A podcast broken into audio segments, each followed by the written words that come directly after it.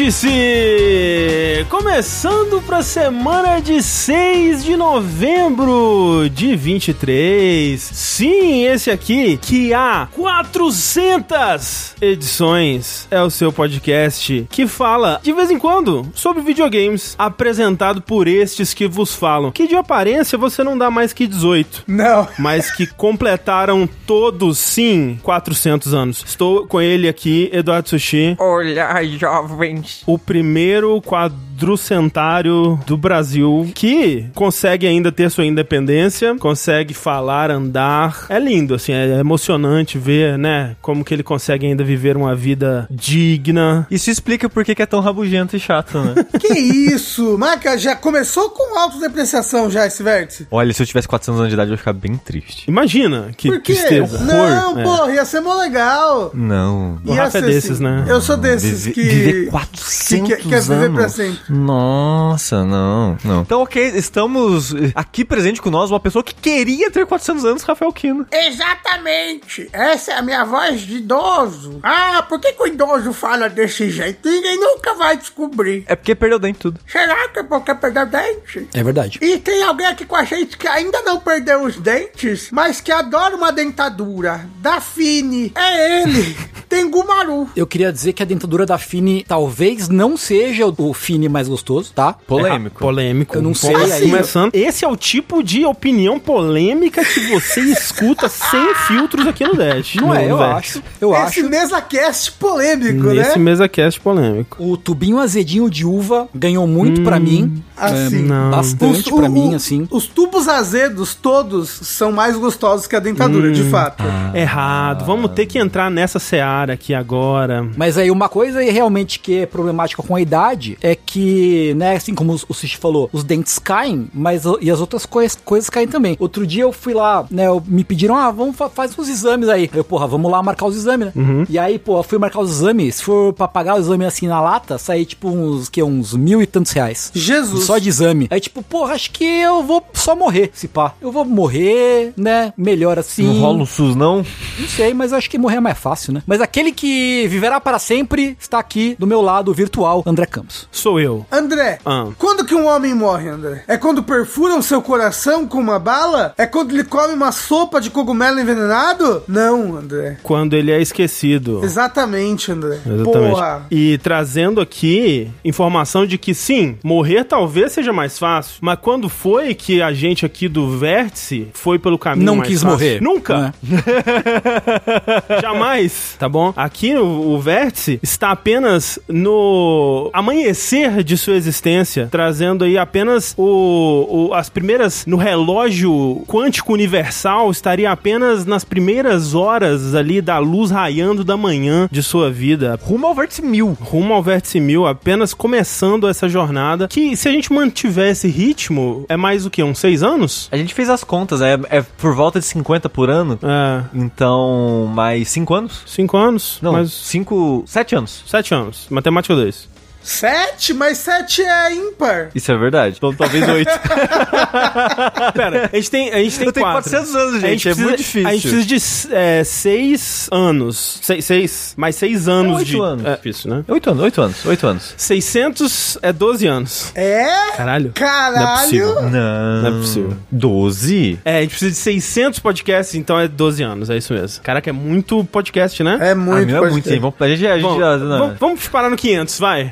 Ah, André, assim, a gente pode ir pulando uns números. Assim, o próximo é 410, por exemplo. Ai, isso, isso. Mas, mas sim, vamos... Metas menores. Vamos pensar no 401. Isso. Isso. Rumo ao 401. Vamos- Quando a gente chegar no 401, a gente vê se a gente vai, se vai ter 402. Vamos lá. Vamos fazer, tipo, o 404, a gente grava na Twitch e tudo Boa, mais. já só gostei. Que... Mas Não, calma aí. corrompido. Não, exatamente. E aí a gente não solta em lugar nenhum. Ele fica perdido. Mas você sabe que tem um vértice que é assim, né? É? Tem um vértice que a gente gravou ao vivo, ele foi gravado, tururu tarará, e ele nunca foi postado em nenhum lugar, nem arquivado, nem nada. E ele teve número? Ele teve número, mas depois a gente gravou outro com o mesmo número. Então, tipo, tem dois vértices que, na verdade, esse então é o vértice 401, olha aí, ó. Enganamos Caramba! vocês. Ó, fica o easter egg. Quando alguém perguntar qual que é o número do vértice, soma um. É verdade. Fica aí essa informação curiosa. Foi um vértice onde a gente falou daquele jogo é, Royce, que era um jogo de gigante, de construir uma terra, se era um gigante. Rolls Royce? Royce? É, Reus,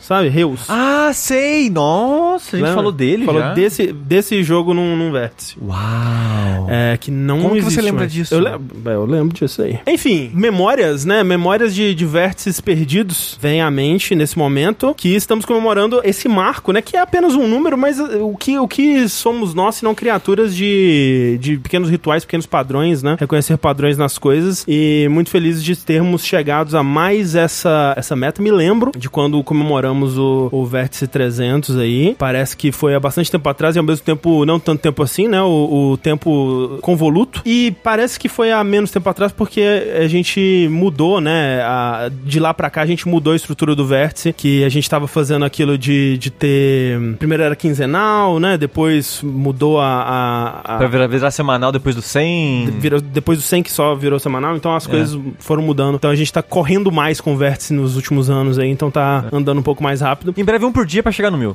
Exatamente, em breve a gente faz isso daí. Ó, André falaram que você contou essa história do Reus no 300 também. Olha aí. E eu também tive a mesma reação. Eu, eu- a gente, antes de começar a gravar, eu tava falando que a gente é um velho que sempre reage da mesma forma às mesmas coisas e tá aí provado. A gente é consistente, A ué. gente é consistente. Que aqui, ninguém tatuando tá mentindo. É, exato, pra provar que eu não tava inventando, tá vendo? Você acha que eu ia lembrar disso? Jamais. Então, ó, no 500, marquem aí, hein? Vou contar de novo. Eu, eu, não, eu não tenho nenhuma pretensão de lembrar disso até o 500. Inclusive, meu plano era trazer aqui o Piroca que estoura, né? Pra estourar. Só que aí eu descobri que o, o Tengu e o Rafa não, não iam conseguir vir presencialmente e aí não ia ter graça estourar Escondeu a a piroca. piroca. Tá frio, né? A piroca dá uma diminuída. Estoura uma piroquinha só hoje. Isso, Deixa pro jogabilidade quando bater todas as metas. exatamente. Isso. Porra, aí sim. É, a gente vai estourar a piroca no, no jogabilidade. Pô, uma das metas pode ser estourar a piroca. Só isso, sem contexto. Exato, por favor. Mas aí, olha só, gente, a gente, aproveitando esse marco aí do Vértice 400, a gente tá há algum tempo já, né, planejando isso, a gente já tá falando sobre isso e a gente tirou essa oportunidade pra anunciar e conversar um pouco com vocês, tirar algumas dúvidas, explicar um pouco melhor como vai ser essa nova, nova era, né, como já diria o Angra, de apoios da nossa campanha do, do jogabilidade, né, porque, como vocês já estão carecas de saber, a gente é apoiado por pessoas como você aí, desde 2015, né, campanha de financiamento, e ao longo dos anos, né, a gente começou lá com o Patreon, que era meio que a única opção na época, e aí foram surgindo outras opções e a gente foi tipo, ah, pô, o Patreon, né, você paga com cartão e paga em dólar e tal, aí o padrinho, agora dá pra pagar em real, dá pra pagar no boleto e tal, ah, o PicPay, pô, dá, tem cashback, é legal e tal, tem um- uma taxa menor, vamos criar. E a gente foi criando essas campanhas e tudo mais, e era legal ter essas várias opções, só que ao mesmo tempo ia dispersando, né, e cada uma tinha suas próprias limitações e suas próprias diferenças e, e jeitos de, de funcionamento e,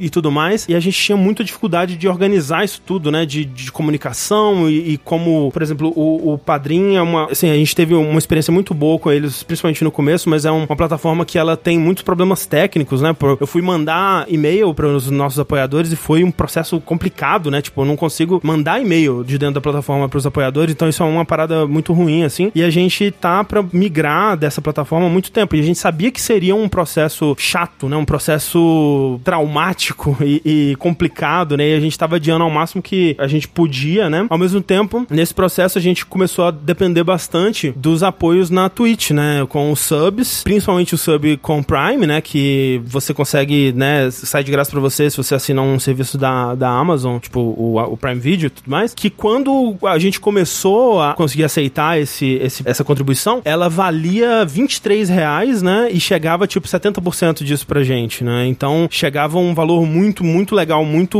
em conta, né, valia muito a pena. E a gente considerava esse valor como o apoio que a gente dava acesso ao nosso podcast bônus da LC Cedilha, que a gente sempre cobrou 15 reais, né, era 15 reais pra você ter acesso ao podcast bônus. E aí a gente considerava que, ah, se a pessoa der o sub com Prime ou o sub tier 1, ela também vai ter acesso ao, a esse bônus. Só que em 2021 rolou aquela mudança pra real nessa no valor do sub e o sub com Prime e o sub tier 1 foi de 23 reais pra 6,90, né? E, e a Twitch ainda mudou o revenue share pra 50%, mais impostos e tudo mais. Então desde 2021 meio que não faz mais sentido esse valor em termos de até comparativamente com as outras contribuições, né? As pessoas que contribuem nas outras plataformas e tal. E a gente tava precisando atualizar isso, a gente tava precisando dar uma revitalizada no grupo do Discord, a gente tava adiando porque a gente sabia que ia ser chato, ia ser, né? É uma coisa chata você, tipo, pegar as pessoas que tá tendo uma parada de um jeito e falar, olha, vai ser diferente, vai mudar, né? Se você quiser ter isso que você tem agora, você vai ter que fazer de uma, de uma forma diferente. Mas chegou um ponto que a gente precisava realmente fazer essa mudança e a gente realmente acha que essa nova plataforma que a gente tá migrando agora, que é o Orelo, a gente acha que é uma plataforma que vai oferecer um serviço bom, um serviço estável, um serviço de qualidade, que vai ser bom pra gente, vai ser bom pra vocês. Vai ser bom pra gente por quê? Porque vai centralizar tudo num lugar só, então a gente vai ter mais capacidade de comunicação, a gente vai ter como, por exemplo, se a gente quiser fazer um sorteio, se a gente quiser fazer uma votação, se a gente quiser juntar a comunidade para alguma coisa, vai ser muito mais fácil. E também a taxa é menor, né, do que a média, né? A média atualmente, se pega Padrim e outros Patreon, por exemplo, é uma média de acho que 12, às vezes 15%. A Twitch, pô, 50% mais impostos, nem se compara, né? Então a do Orelo é 9%, se eu não me engano, 9, 9,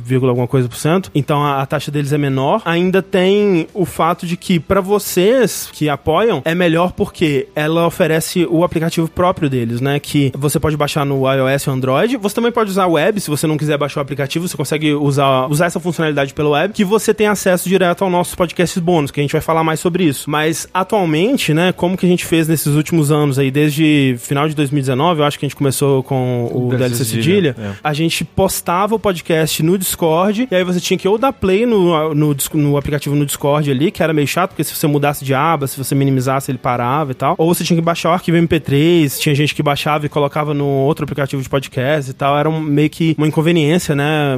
Era, era chato. E muita gente nem escutava o DLCG, queria, tinha interesse, mas era tão burocrático, era tão chato que não escutava. E agora vai ter um aplicativo próprio que vai ter um feed lá próprio para você escutar sempre que for postado, os podcasts bônus vai estar tá lá. E até se você quiser, você vai poder escutar todos os podcasts do jogabilidade e até outros podcasts nesse aplicativo. Então vai facilitar bastante é, essa parte. Além disso, é, o Orelo vai oferecer pagamento por cartão de crédito e Pix. Atualmente o Pix, né, é, ele não vai ser uma, uma grande vantagem nem nada, porque tem aquela desvantagem de que se você escolher pagar por Pix, você tem aquela chatice de que, pô, todo mês você vai ter que ir lá e renovar, né? Todo mês vai chegar um e-mail, você vai ter que ir lá e pagar, que é meio chato, né? né? A gente. O ideal, né, é que você deixe e, pô, não precisa nem pensar sobre, porque senão, né, acaba esquecendo, esquece de renovar, aquela coisa toda. Mas a gente sabe também que vai vir aí, talvez em 2024, o Pix recorrente. Então, talvez, quando isso vier, se torne mais viável o pagamento por Pix é. e se torne uma vantagem menor, né? Mas ainda tem a opção para quem não quer usar cartão de crédito, Exato. coisas do tipo, Exato. tem, tem a opção do Pix. Quem não quiser tem essa, esse outro caminho aí. Então, a gente tem essas vantagens aí, além do fato de que, assim como é com, era com o Padrim, a gente vai ter contato, a gente tem, na verdade, contato com o pessoal do Orelo e eles têm, têm se mostrado bem proativos, bem interessados em conversar com a gente, bem interessados em resolver os problemas. Por exemplo, hoje eu tava, eu, ontem, domingo, né, eu fiquei o domingo inteiro basicamente cuidando de lançar a nossa página do Orelo, vendo direitinho, organizando os podcasts lá, subindo os arquivos, os podcasts antigos do DLC Cedilha pra página. Então, por exemplo, se você apoiar lá no, no Orelo agora, você já consegue ouvir no aplicativo todos os 129 episódios do DLC Cedilha que a gente tem lá. Já tem todos. Já estão todos lá e vão continuar a ser postados lá sempre. E a gente não vai tirar do Discord, tá? Exato. Quem ainda prefere o Discord por qualquer motivo que seja, os antigos vão continuar no Discord e os próximos também irão pro Discord. Exato. Mas aí, quando eu tava organizando a, as paradas lá no Orelo, eu tive um problema que as listas não estavam mostrando todos os episódios, tinha uns bugs esquisitos que eu não tava conseguindo organizar direito. Hoje cedo eu mandei pro nosso contato lá no WhatsApp, ele falou que já tá conversando com a equipe, que eles já colocaram isso para resolver. Então, tipo, me pareceu uma, uma equipe interessada, né, em oferecer um serviço que tá melhorando e tudo mais, me passou uma,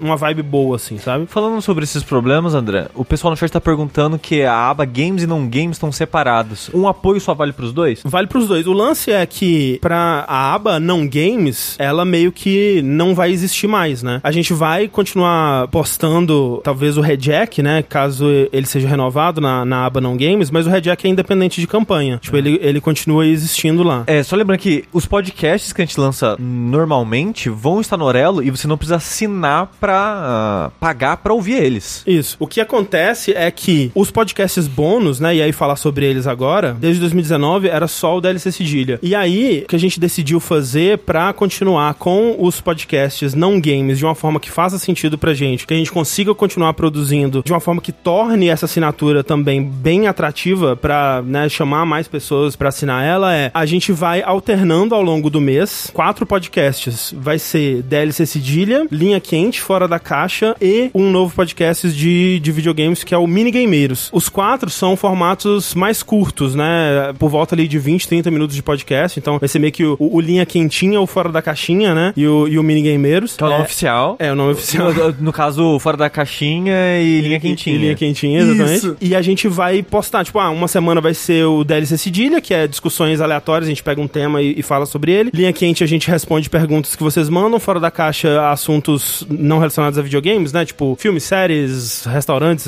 outras coisas. E o Minigameiros, a gente vai pegar um tema qualquer e, e sobre videogames e falar sobre ele, geralmente algum tema que não renderia um dash, mas que a gente gosta de falar, gostaria de falar sobre. O primeiro episódio que a gente gravou, por exemplo, foi a tal da discussão de se Sekiro é um Souls-like ou não, por exemplo. E aí, a gente vai postando esses episódios, eles vão se alternando lá. E Saturn Fora da Caixa continua existindo fora do apoio? Não. Esses podcasts, eles só vão existir agora como podcast bônus. E aí, o, o lance é, e eu vi muitas pessoas que a gente tava respondendo dúvidas sobre isso no, no nosso Discord, era sobre, pô, mas como é que eu vou saber da periodicidade, né? Vocês não estavam bons de entregar os podcasts não games há muito tempo já, né? O Fora da Caixa, Linha Quente. Linha Quente tá sumido há mais de ano aí já, né? E o próprio DLC Cedilha, nos últimos tempos, ele não tava sendo entregue com uma periodicidade muito boa, de fato. E o lance é que a gente tava sem um plano de, de gravação pra eles desde que o Linha Quente morreu, porque a gente, a gente tinha um dia que a gente sentava sempre pra gravar os podcasts não games. Quando por algum motivo a gente perdeu esse dia, e eu não, nem sei, nem lembro exatamente por que, que a gente perdeu esse dia, o DLC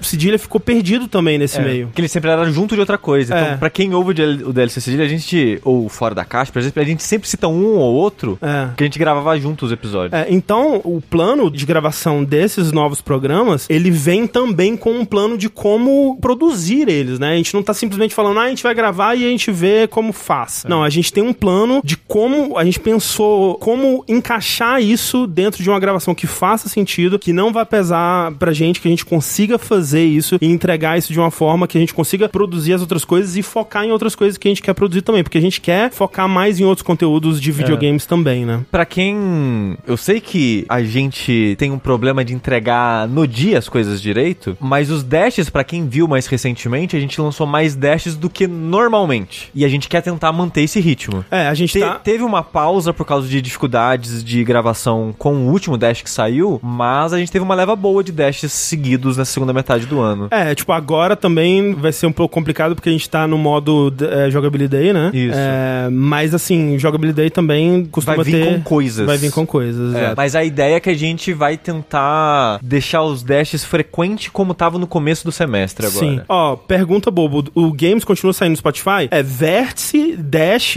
não muda nada. Eles vão continuar saindo normal. Os únicos podcasts que vão estar atrelados à assinatura são esses podcasts bônus que a gente falou, que é o DLC Cedilha, Linha Quentinha, Fora da Caixinha e o Minigameiros. Que são esses, essa- essas coisas todas aí. Não faz sentido parar com o Feed Não Games. Exatamente. O Feed Não Games meio que, meio que ele é, ele talvez a gente, a gente renomeie o Feed Não Games pra Rejack, basicamente. Que vai ficar as coisas antigas lá. É, ele, É. ele, vira, ele, vira- ele serve como um arquivo ainda, É. né? Basicamente, é, sim. Ele não perdeu seu, por- seu propósito por completo. Exato. E aí, sobre o apoio na Twitch, o que a gente decidiu fazer é voltar e equiparar as coisas como eram, né? É, então, pra ter a- acesso aos podcasts bônus, você ainda consegue linkar a sua conta com o Discord e ter acesso ao nosso grupo do Discord com o, o Subprime e Tier 1, mas pra ter acesso aos podcasts bônus é a partir de Tier 2, que é o tier de 15, 15,99, se não me engano, ou o Tier 3 também, né? Pra equiparar, né? Porque a gente tá colocando que esse tier vale, vale 15 reais. Por mais que esses 15 reais não vão chegar completos pra gente, você tá pagando 15 reais, né? E a gente entende que o sub na Twitch, ele tem outras vantagens pra você, né? Tem a coisa dos ads e tudo mais, então quem decidir, né, ficar pela Twitch, a gente entende, a gente quer dar essa equiparada ainda, e aí vai poder continuar associando essa conta ao Discord, permanecendo lá, ouvindo lá, né? Infelizmente a gente não tem como dar acesso a quem contribui pela Twitch ao aplicativo da Aurelo, obviamente, né? Mas você vai continuar, você vai poder ouvir o Fora da caixinha, linha quentinha, né? O, o, o DLC cedilha e tudo mais. Isso, do Tier 2 pra cima. Tier 2 pra cima, É, exato. É, a- a- o Tier 1 e o Prime ainda vão poder entrar no Discord. Isso. Isso. Isso. Normal. Normal. A única diferença são os episódios agora. Exato. Vão, vão poder entrar no Discord e não vão tomar os diversos ADs da Twitch. Exato. Pra quem tá no Discord atualmente, na aba de avisos tem um texto lá explicando e eu também pra quem apoia, eu mandei um, um e-mail, né? Eu tentei mandar pelo menos, espero que tenha ido pra todo mundo, explicando tudo isso mais detalhadamente, assim. Estavam perguntando se o Orelo dá acesso ao Discord? Sim. Sim, a gente vai, a gente ainda não fez isso, mas a gente vai dar, vai mandar pra quem apoia no Orelo um convite pro, É. pro Discord. E Ele só- não tem Algo automático. automático, mas a gente vai mandar o convite lá. A gente tá vendo um esquema de deixar uma parada meio automatizada de mandar de tempo em tempo o link de. pra acessar, né, o grupo. Sim, sim, Pelo, exato. pelo Orelo. Exato, exato. Dá confusão ficar com os dois apoios? Não, nenhuma. Não. Não, não, não dá. Pergunta que levantaram: vão haver metas como teve. Não, sem metas. A gente não gostou da experiência de ter metas pra conteúdos. Não, não, não, não achamos que fazia sentido, não. É. live pelo YouTube começa quando? Provavelmente a primeira live no YouTube vai ser o Jogability Day. é, e aí depois do Jogability Day a gente continua fazendo, assim. Rejack continua normal? Rejack tem mais um episódio e encerra a temporada. E aí depende da Crunchyroll continuar ou não. Por favor, Control. Por favor, Crunchyroll. React do Kogos no Inteligência Limitada? Sim, vamos fazer. Isso, agora. Aí, André, tava pensando, ah, o que a gente poderia oferecer de bônus pras pessoas de 30 a mais? Um react. Isso, exato. Só pra quem apoia. O- a os quatro assistindo o Kogos, todos os cortes do Kogos Não, não, falando não, bosta. não, não, não, não, não, não. Vão ser infinitos episódios de cada um assistindo a reação, do outro assistindo a Isso. reação, do outro assistindo a reação do, do Sriracha, entendeu?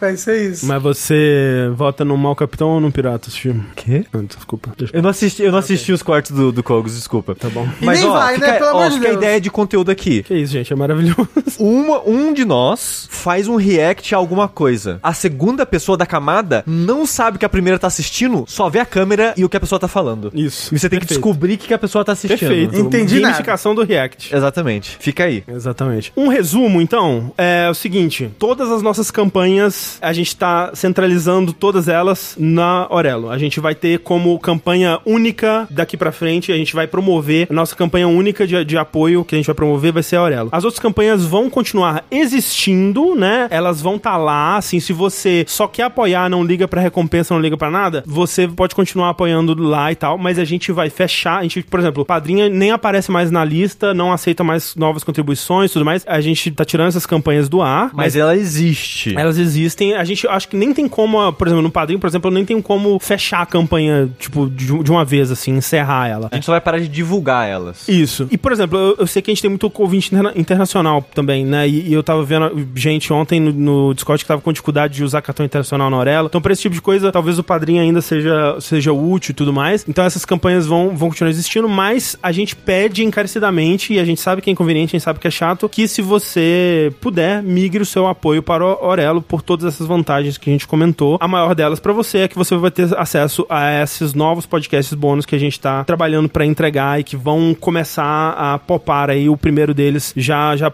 foi postado lá no Aurelo, você vai poder ouvir. Eles também vão ser postados no Discord e pra quem já tá no Discord, essa primeira, esses primeiros quatro do DLC Sigilha, Linha Quentinha Fora da Caixinha e o Minigameiros vão ser postados no Discord antes da gente fazer a limpa do servidor, pra todo mundo ter esse gostinho de como vão ser esses programas, né? Até pra, tipo, sei lá, ver, ah, vou querer, né, apoiar ou não vou e tudo mais, pra ter esse, esse saborzinho antes da gente fazer a limpa e até pra dar um tempo a mais ali pro pessoal conseguir ler o, o, o texto que a gente deu explicando tudo, tirar dúvidas e tudo mais, porque de- depois disso a gente vai meio que expulsar todo mundo do Discord e convidar todo mundo de volta. É. Só vai ficar no caso quem é da Twitch, porque é automatizado, É essa, automatizado. essa parte. Exato, exato. É, mas o pessoal que entrou por convite, por link, aí vai ter que. A gente vai ter que reenviar os links pra todo mundo. Exatamente. Tem mais alguma coisa? Eu acho que é isso. Qualquer coisa a gente. Estamos presentes aí no Discord, no, no Twitter. Isso, eu tô ficando bastante lá respondendo o pessoal. Se tiver dúvida, lá no, no canal Caixa de Sugestões ou no e-mail, contato arroba jogabilidade.de, no, no Telegram também tem gente mandando dúvidas lá, eu tenho respondido. Falem com a gente, porque, tipo, teve casos assim de pessoas que não tinham entendido alguma coisa ou uma situação muito específica que, putz, se não for assim, eu não consigo apoiar. E a gente, pô, a gente quer, a gente quer solucionar o problema pra não, não perder ninguém nesse processo, né? A última coisa que a gente quer quer é que você desista de apoiar por causa dessa, dessa migração,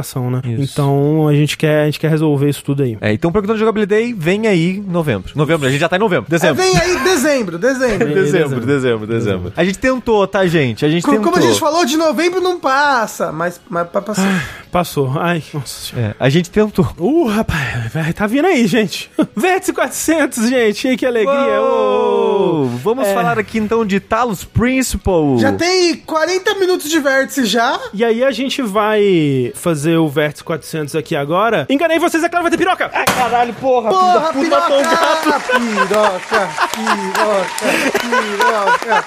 Eu achei que não ia ter piroca, fiquei triste. Agora, vamos contar por quantos anos iremos encontrar pirocas pela casa. Cara, que é alto, né? Pra caralho. Eu sempre Ó, esqueço olha. quão alto é a piroca. Eu queria dizer, nesse prédio 90% é idoso. Se morreu alguém aqui, eu vou ficar muito preocupado. Você imagina, morreu do quê? Piroca alta. Caralho, é muito alta a piroca. Eu fico sempre chocado da piroca alta. Antes da gente partir pro conteúdo do Vértice em si, queria agradecer o Kikioto, nosso querido Kikioto aí, tão presente na nossa comunidade do Discord, moderador lá, que mandou pra gente, vocês talvez tenham visto aí no post do Vértice no, no Twitter, ele mandou pra gente uns D4s p- comemorativos do Vértice 400 aqui, ó. Quatro D4s, cada um com, a, com uma corzinha e a carinha de cada um Cada em face. cada face, assim, comemorando o Vértice 400. Muito lindo, muito maravilhoso, muito, muito charmoso, muito foda. E ele mandou uma cartinha escrita à mão, cunhada de seu próprio punho, que eu vou ler agora. Achei muito foda. Que diz o seguinte: Caro jogabili jovem, já começa errado. Venho por meio desta parabenizar pela conquista dos 400 vértices. Ainda que seja apenas um número, é uma boa desculpa para fazer um balanço de todo o trabalho envolvido para chegar até aqui. Como forma de agradecimento, fiz esses jogabilidados TM. Espero que gostem. A companhia de vocês nesses últimos sofridos anos foi fundamental. Sempre aprendo e me divirto muito. Pelo jogabilidade, conheci muita gente legal, fiz amigos que vou carregar para a vida. Obrigado pelo empenho e pela perseverança. Vida longa ao vértice. Um abraço, Kikyoto. Perdão pela letra, mas quem escreve à mão hoje em dia, não é mesmo? Espero que consigam ler. Consegui. Pô, Obrigado, Kikyoto. Kikyoto, muito Obrigado. obrigado. Muito Obrigado. foda. Muito foda, muito lindos os dados. Vamos guardar com muito carinho.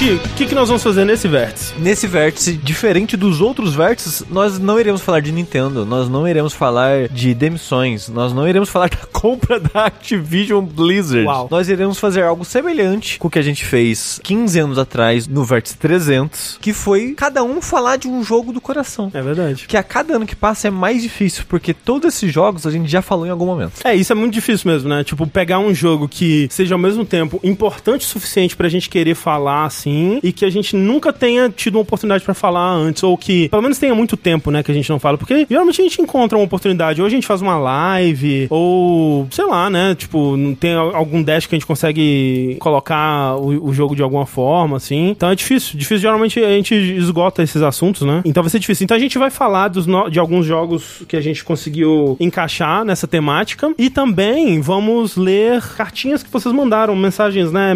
é, perguntinhas que vocês mandaram. Algumas a gente separou mais do que a gente costuma separar. Eu montei uma ordem que eu acho que, baseado nos jogos aqui, que eu acho que vai ser legal. E eu queria então que o Rafa começasse. Olha só, e eu já quero começar fazendo um protesto aqui. Hum. Porque já mandaram no, no, no chat. Qual a chance do jogo do Rafa não ser da Nintendo? Que isso? Olha aí. Vai tomou na cara. Olha aí, eu sou muito minigameiro, tá bom, gente? Porque jogo muitos videogames. E no caso, o jogo não é da Nintendo. Eu quero muito falar da coisa que quando eu comprei o meu Xbox Series X, era uma das coisas que eu tava mais animado pra jogar novamente, que é a trilogia dos jogos Fable. Olha só. E você jogou, Rafa? Afinal de contas?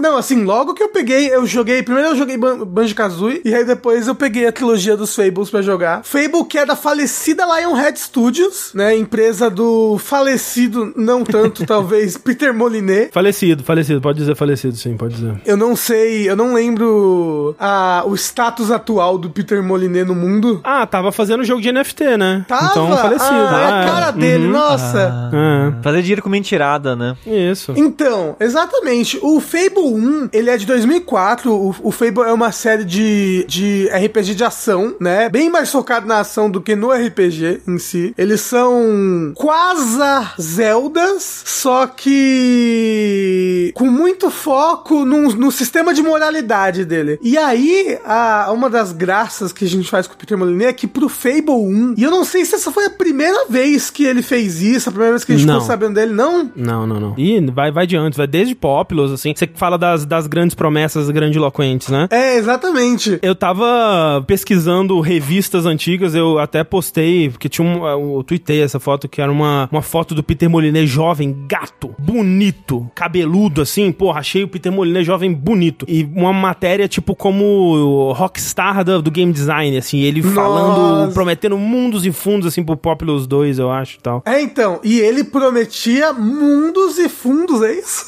Isso. Pro Fable, que ia ser assim, nossa, ia ser o RPG, ia ser mais real que a vida real. Você ia plantar uma semente e você ia vê-la crescendo no jogo. É. As gramas irão crescer em tempo real, rapaz. Exato, a grama ia crescer, ia ser tudo muito louco. No final das contas, o jogo não é nada disso, nada disso. Ia ter latência negativa, não.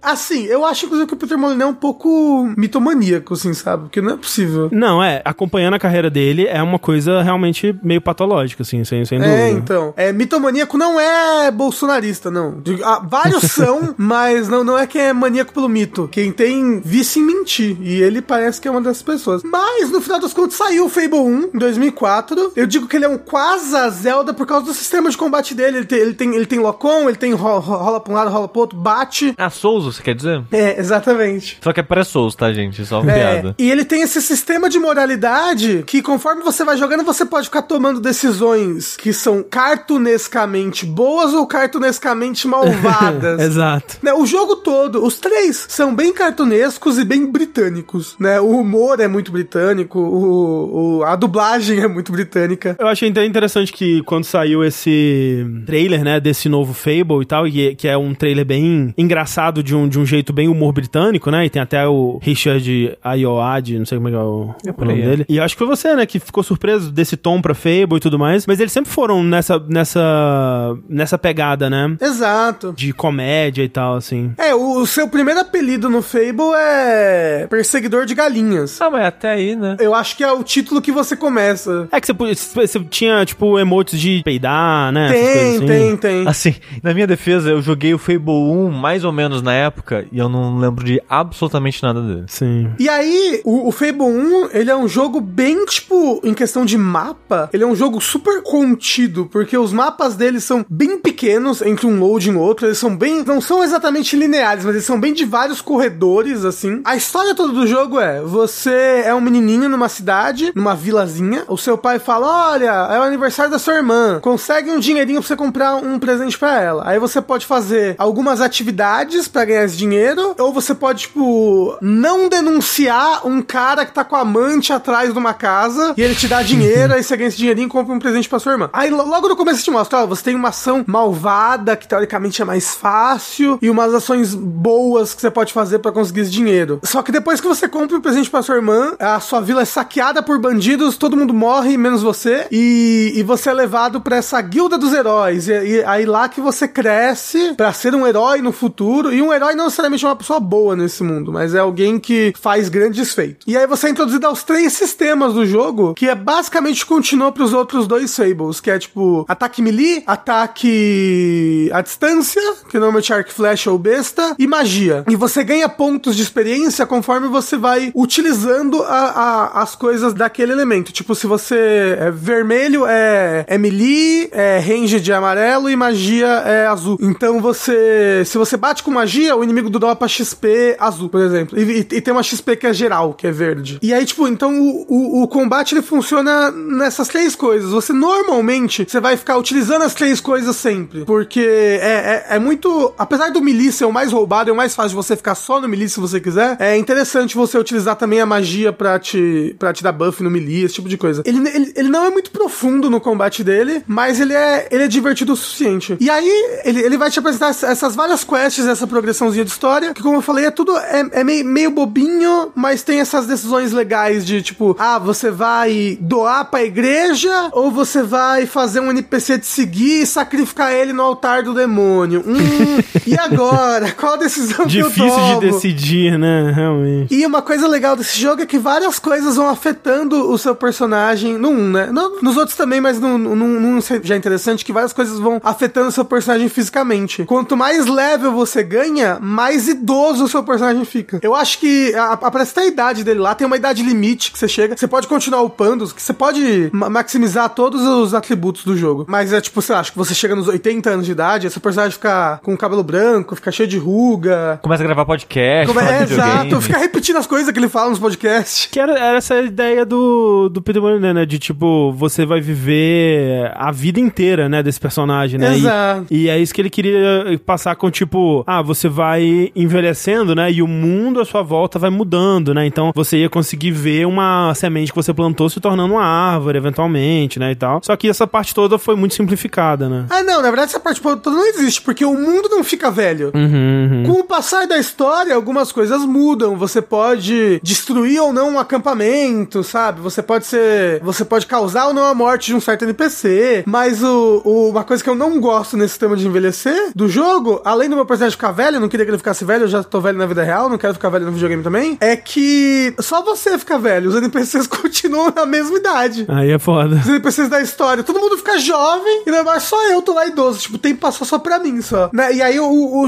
o jogo também tem esse negócio de, ah, você pode casar, né? O, o primeiro você pode comprar uma casa. Você não, você não pode ter filho no primeiro ainda, mas nos outros você já você pode ter um filho. O- outras coisas, se você é bonzinho, o seu personagem é, ganha uma, uma aura de bondade, ele ganha uma auréola, sabe? Se você é malvado, seu olho fica vermelho e crescem chifres em você.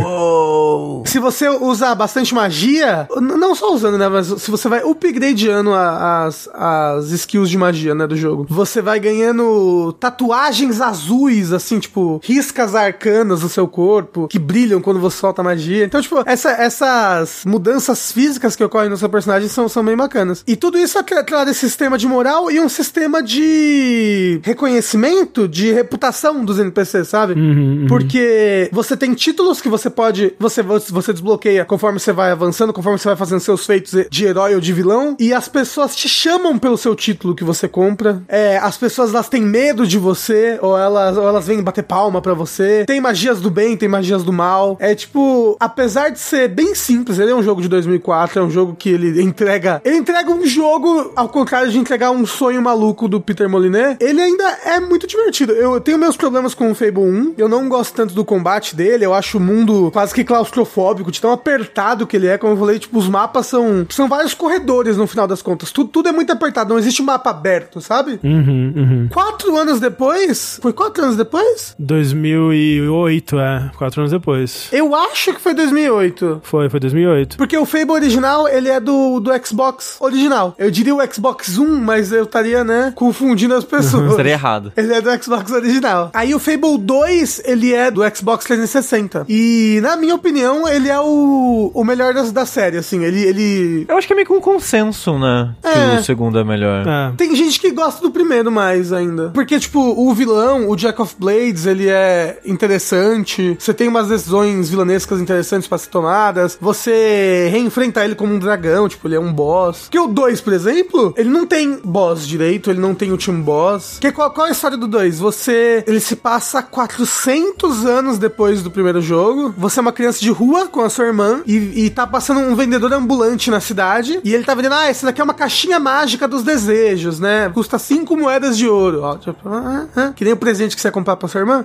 E aí a sua irmã mais velha fala: Nossa, vamos comprar essa caixinha pra gente pedir pra gente morar no castelo. Porque onde eles moram lá na rua, eles conseguem ver o castelo do rei ali de longe. Do governador, do rei, sei lá. E aí você consegue essas cinco moedas, você pode conseguir também por ações malvadas ou ações bonzinhas. E vocês vão, e aí vocês fazem o desejo, a caixinha brilha e some assim, e nada acontece. Fala, poxa, fomos enganados, vamos dormir. Aí no meio da noite chega um guarda e fala, vamos para o castelo, o rei pediu pra você ir pra lá. Eu falei, olha, nossa, que loucura. Chegando lá, você percebe que, na verdade, o que aconteceu é quando você e sua irmã vocês ativarem a caixinha, vocês demonstraram ter magia. Vocês demonstraram ter sangue dos heróis em você, que não existe mais sangue do- dos heróis nesse tempo. E na verdade ele detectou isso e por isso que ele, que ele trouxe vocês pra lá. E na verdade ele sacrifica a sua irmã e tenta te Eita. sacrificar te dando um tiro e você cai, Eita. tipo, da janela na rua. Só que o, o seu cachorro te salva. Mas aí, tipo, o resto do jogo, teoricamente, é, pô, vou me vingar pela minha irmã que morreu, né? E passear com o meu cachorro enquanto isso. Exato, que o 2 também introduz o cachorro, que vira o seu grande companheiro durante o jogo, que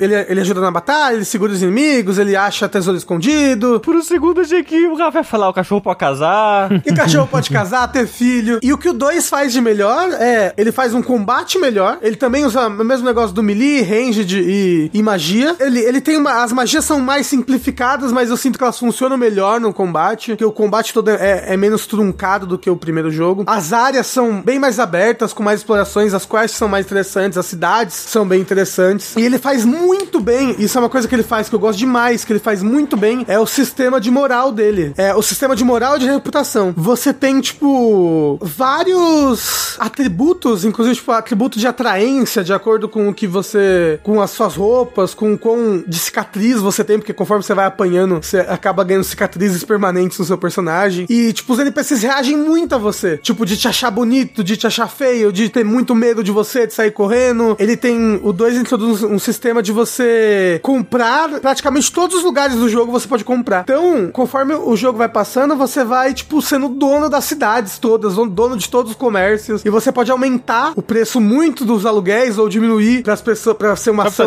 mais de corrupção, uma ação mais bons, boazinha. Caralho, basicamente o. Vira o, o dono do mundo, o burguês, o rei capitalista. Então, ou você pode deixar tudo de graça pra todo mundo. Só que é. é- você pode de- de- deixar tudo de graça. Você vira o ser barriga. Exatamente. Você deixou tudo de graça, Rafa? Não, mas eu sempre deixo tudo. Porque você precisa muito de dinheiro pra continuar comprando as coisas, né? Entendi. Ah, tadinho do bilionário, né? Ele precisa muito de dinheiro. Pra você fazer o final, o final do jogo, que teoricamente leva pro terceiro jogo, você tem que comprar o castelo e se tornar o rei. E aí é tipo, é bem caro. Então, tipo, você tem que pelo menos. Caralho, tá- f- Revolução Francesa. Não tem mais rei. Você, o capitalista, agora que manda. Aí, tipo, você tem que ter bastante dinheiro pra comprar o castelo. E pra, e pra comprar também outras propriedades que são caras, mas que te dão quests. Assim, tipo, você pode comprar um- um- uma mansão abandonada e aí nela tem toda uma quest de, pô, se você dormir nessa cama da mansão abandonada, você vai pra um sonho do mal. E aí lá você consegue vencer esse bicho que tá dentro do sonho. Tem, tem várias quests muito divertidas. As, as quests são bem interessantes, são engraçadas. E, e como eu falei, esse sistema é. sistema é do- dos NPCs te reconhecerem é tão legal, é algo que me faz tanta falta, por exemplo, quando eu jogo um Skyrim da vida, que você é o, o mago fodão, você é o líder É. dos magos, aí você chega no lugar e o NPC, tipo, ah, você não sabe com quem você está se metendo? Eu sou um mago, ah, é- e você, tipo, mata ele em um segundo e, tipo, porra. Sabe que jogo que também é exatamente assim? Starfield. É, né? É. E no Fable não, todo mundo reconhece você. Se você cobra aluguel, se você cobra aluguel mais caro, as pessoas, elas têm ódio de você, elas jogam coisas em você, ela- ela- ela- elas vêm reclamar, e, e você tem tipo uma roda de, de emotes que você pode fazer pras pessoas, tipo, mandar beijo, peidar, mandar xingar elas, isso vai, vai, vai mudando, porque ca- ca- cada NPC tem várias percepções de você, assim, diferente. E aí, e aí, nesse, você pode casar, você pode pegar uma das casas que você tem comprada, pra ao invés de alugar e morar, Você pode contrair doenças venéreas. você pode, porque no jogo tem camisinhas, você pode escolher transar sem camisinha, pode contrair doenças venéreas. Pera aí, rapidinho. Se eu transar sem camisinha, eu ganho ponto maligno? Eu acho que não, eu acho que você só ganha DST mesmo e você pode acabar tendo um filho. DSI, né? Que chama? Desde o primeiro jogo, você pode casar com alguém do mesmo sexo. Isso é bom. IST. É. DSI é o. IST, IST. console. na, na época ainda era DST, aqui no jogo, né? Escrito Isso. DST. É porque DST é doença sexualmente transmitível. Hoje em dia fala-se infecção, Infecção. sexualmente transmitível. O que eu não saberia dizer qual a diferença médica entre, tipo, isso é uma infecção, isso é uma doença. Ah, eu imagino que toda infecção seja uma doença, mas nem toda doença seja uma infecção. Eu não sei. Pergunta pro Peter Moliné. Exato. e, olha que legal, conforme você vai avançando no jogo, o, o rei malvado, ele, ele tá construindo um negócio que é tipo Spire, que é tipo numa ilha assim, distante, ele tá construindo essa torre que no final das contas ele vai juntar essa energia heróica e as coisas, o negócio do Jack of Blades e as coisas do 1, blá blá, e ele vai conseguir fazer, ele vai conseguir fazer uma torre que realiza desejos, ou vai realizar um desejo, ele, ele quer, sei lá, a família dele de volta que morreu de lacração. E durante o jogo, teoricamente, ele, ele tá pegando várias pessoas, sei lá, que estão devendo devendo pra ele. Ele, ele, ele tá conseguindo escravizar várias pessoas e mandar pra lá pra construir. Inclusive, em um momento do jogo. é, Eu vou, vou falar tudo com spoilers, ok, pessoas? Spoilers. Atenção, spoilers de Fable 2. É, em um momento do jogo você fica preso por 10 anos lá no, no Spire sendo, sendo um escravo. A grama cresce? A grama não cresce. Porra, que Porra. absurdo. Uma das coisas do jogo é que você tem que achar três heróis, um, um de cada de cada caminho do herói. Então, um, um é o herói melee, o outro é o herói ranged, o outro é o herói da magia. Pois bem, no final do jogo não tem último boss. Você só, tipo, conf- confronta o, o, o rei no, no Spire. Ele tá, tipo, dando um discurso final. Você pode atirar nele e acabar com os cursos. Você pode ouvir o discurso todo e aí um NPC vai lá e atirar nele. Só que aí você pode fazer um desejo. Só que olha só, olha só. Antes de você ir pra, pra batalha final, ele mata o seu cachorro. Eita! André, e mata a sua, a, a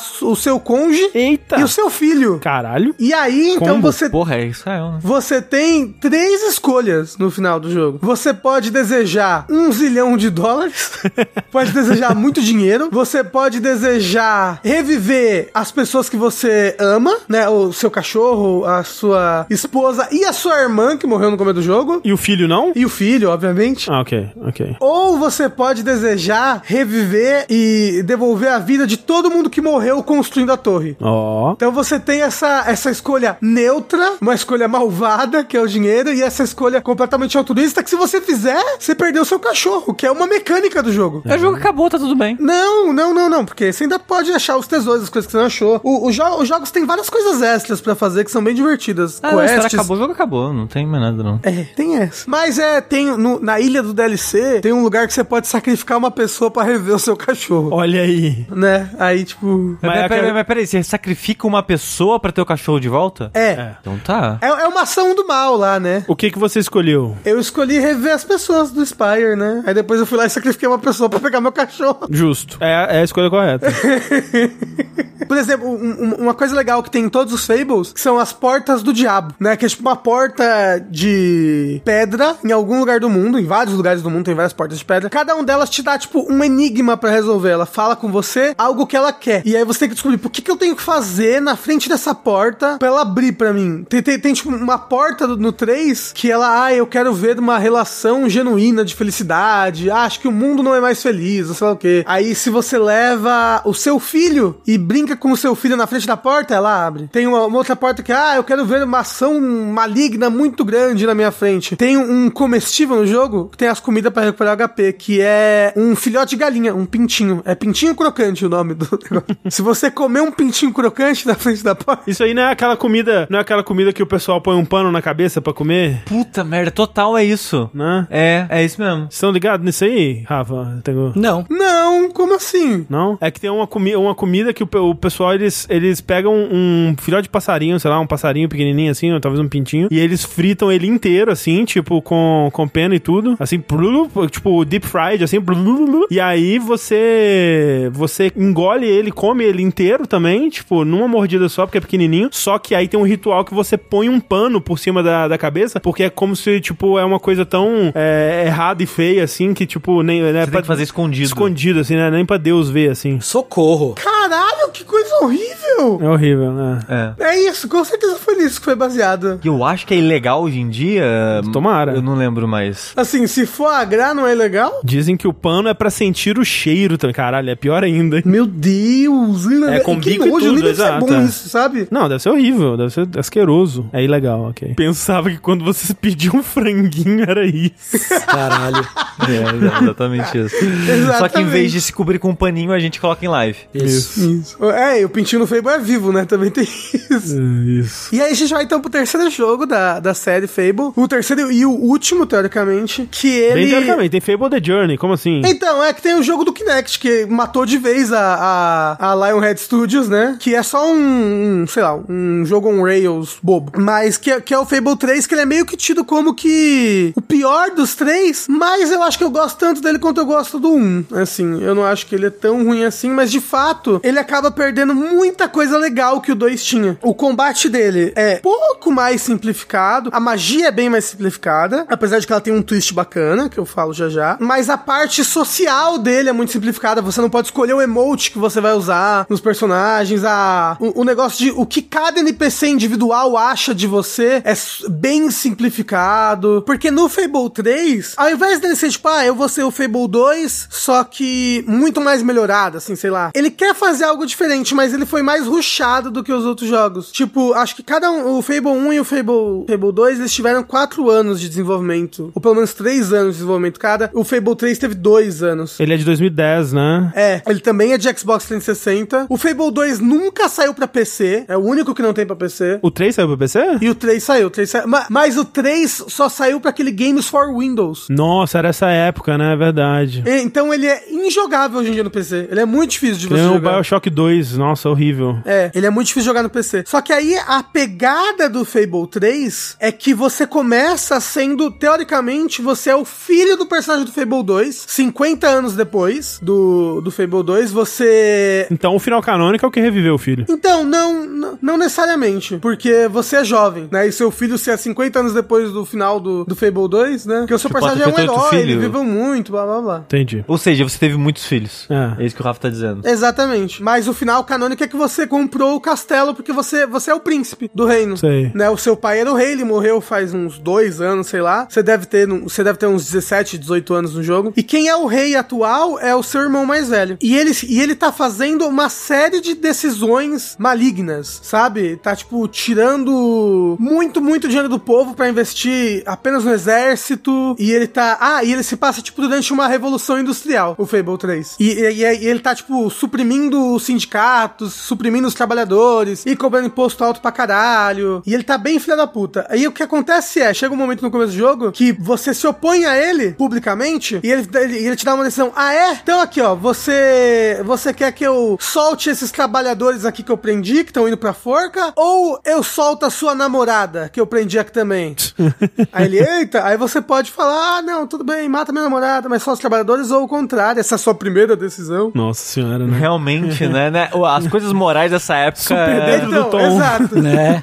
E aí, e aí, você foge do castelo, você encontra a, tipo, a sala do seu pai, que é a sala dos heróis, e a- uma coisa muito bacana desse jogo é que ele é todo, o menu dele, a maior parte, é diegético, como o André gosta muito. Gosto, gosto. Ele é tudo in-game. Quando você aperta Start, ao invés de você pausar o jogo, você se teleporta pra sala do herói. Ah, Nossa, Alan lembro Wake não criou nada mesmo, né? Nossa, Alan Wake 2. E aí, na sala do herói, você tem, tipo, uma sala que ficam os seus equipamentos, as suas armaduras, uma sala que ficam as suas armas, e uma sala que fica os seus tesouros e outras coisas assim. Então, tipo, você entra na sala e lá que você escolhe qual armadura você vai vestir, qual que você vai pintar, é tipo, é tudo, é tudo indo até os lugares. E aí, tipo, no meio, no, no meio da sala principal tem um mapa que é lá que você escolhe pra onde você vai se teleportar. Isso na prática deve ser ruim, né? Então, tem gente que odeia, odeia, porque é é, é, é, meio mais demorado, né? É. é. mais demorado do que você só pausar, só que é bem rápido. Quando você aperta Start, é tipo, pá, imediatamente você tá na sala. É muito rápido. Então, tipo, eu Impressionante eu, pra eu- essa época. É, eu acho bem interessante. Eu acho bem legal. As magias, por exemplo, você não equipa magia, você equipa luvas de magia. E aí você equipa uma em cada mão. E aí é legal que você pode equipar, por exemplo, duas luvas de fogo pra dar um ultra dano de fogo. Ou você pode equipar, por exemplo, uma luva de vento e uma de fogo. E aí você vai fazer tornados de fogo. Você pode misturar as magias pra fazer magias diferentes,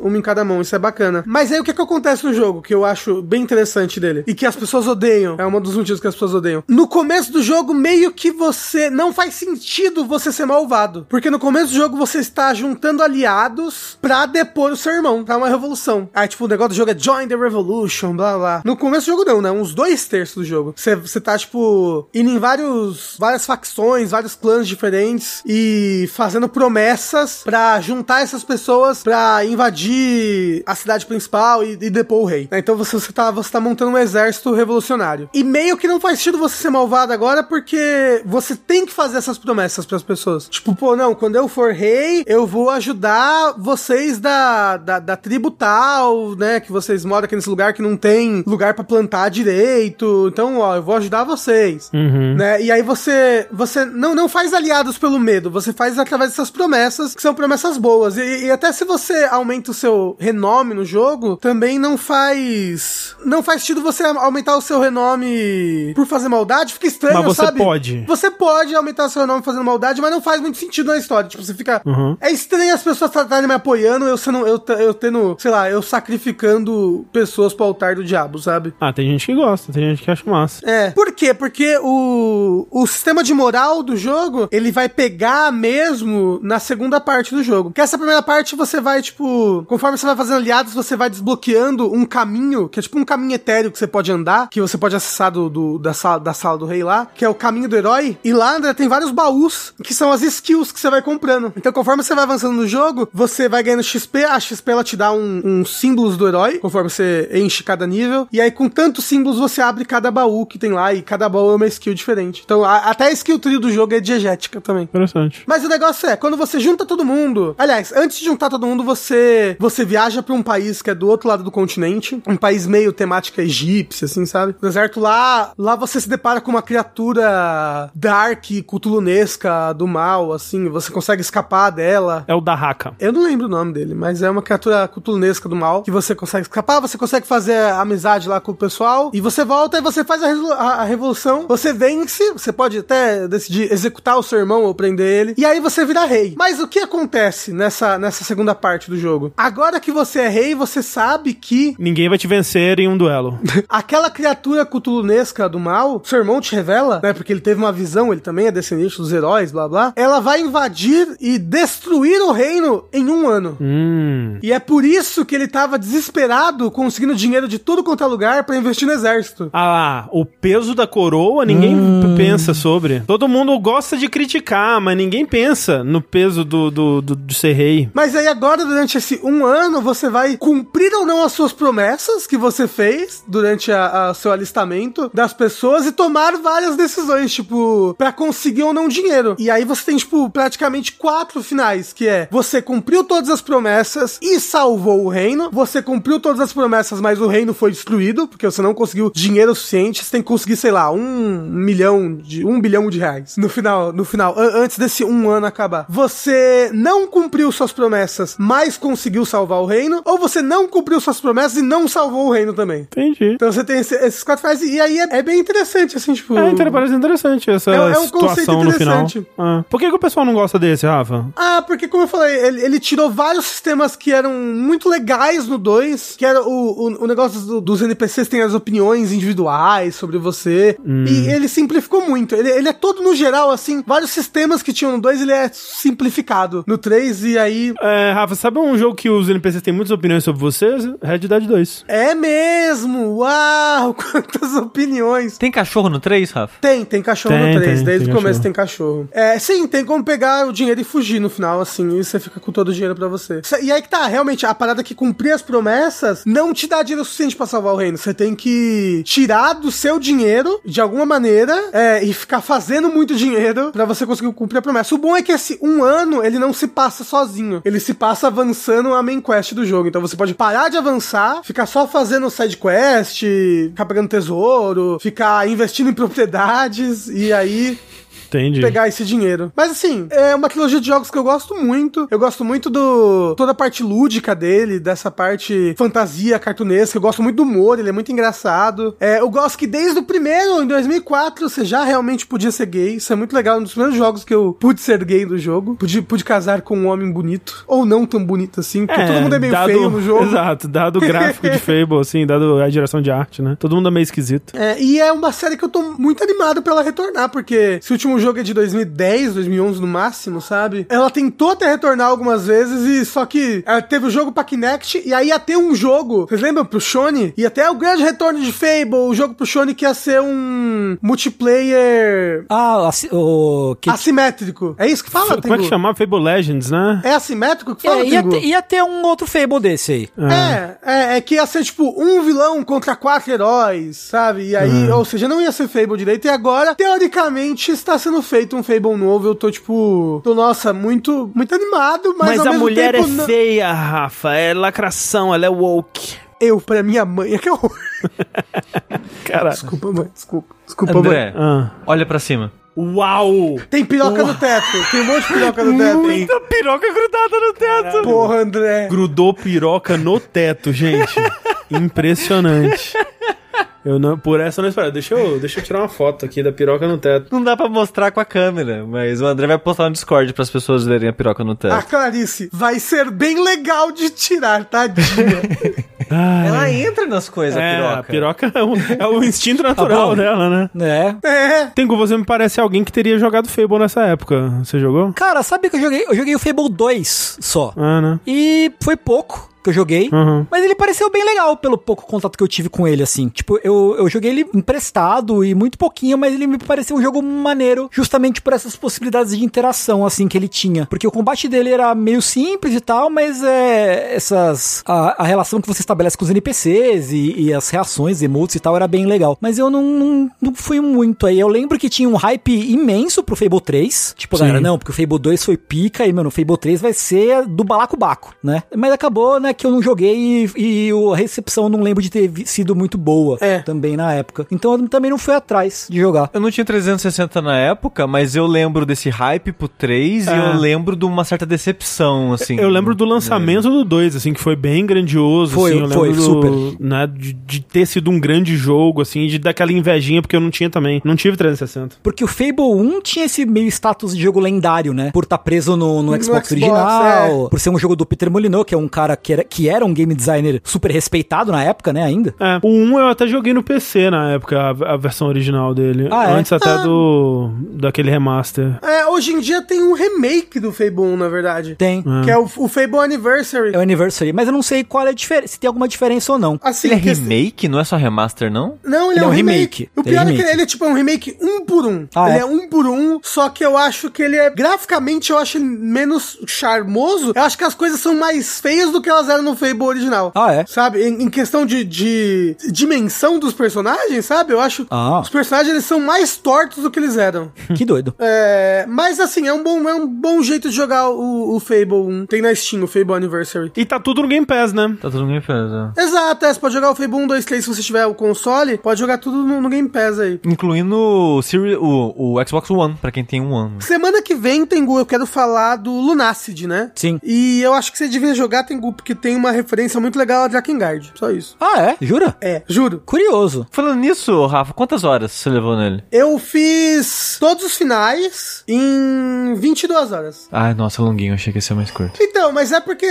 eu deixo muito o jogo ligado, né? E vou fazer outra coisa. Uhum. E dito isso, pra fazer todos os finais, você tem que grindar umas coisas. Farmar, você tem que farmar. Tipo, uma coisa referência a Drakengard. Pra fazer todos os finais, você tem que ter todos os spells do jogo. Hum. Por exemplo. Entendi. Né? No Drakengard você tem que ter todas as armas, não é? Isso. É, então. Mas eu fiquei bem, eu fiquei bem curioso com esse Lunacid aí. É bem legal.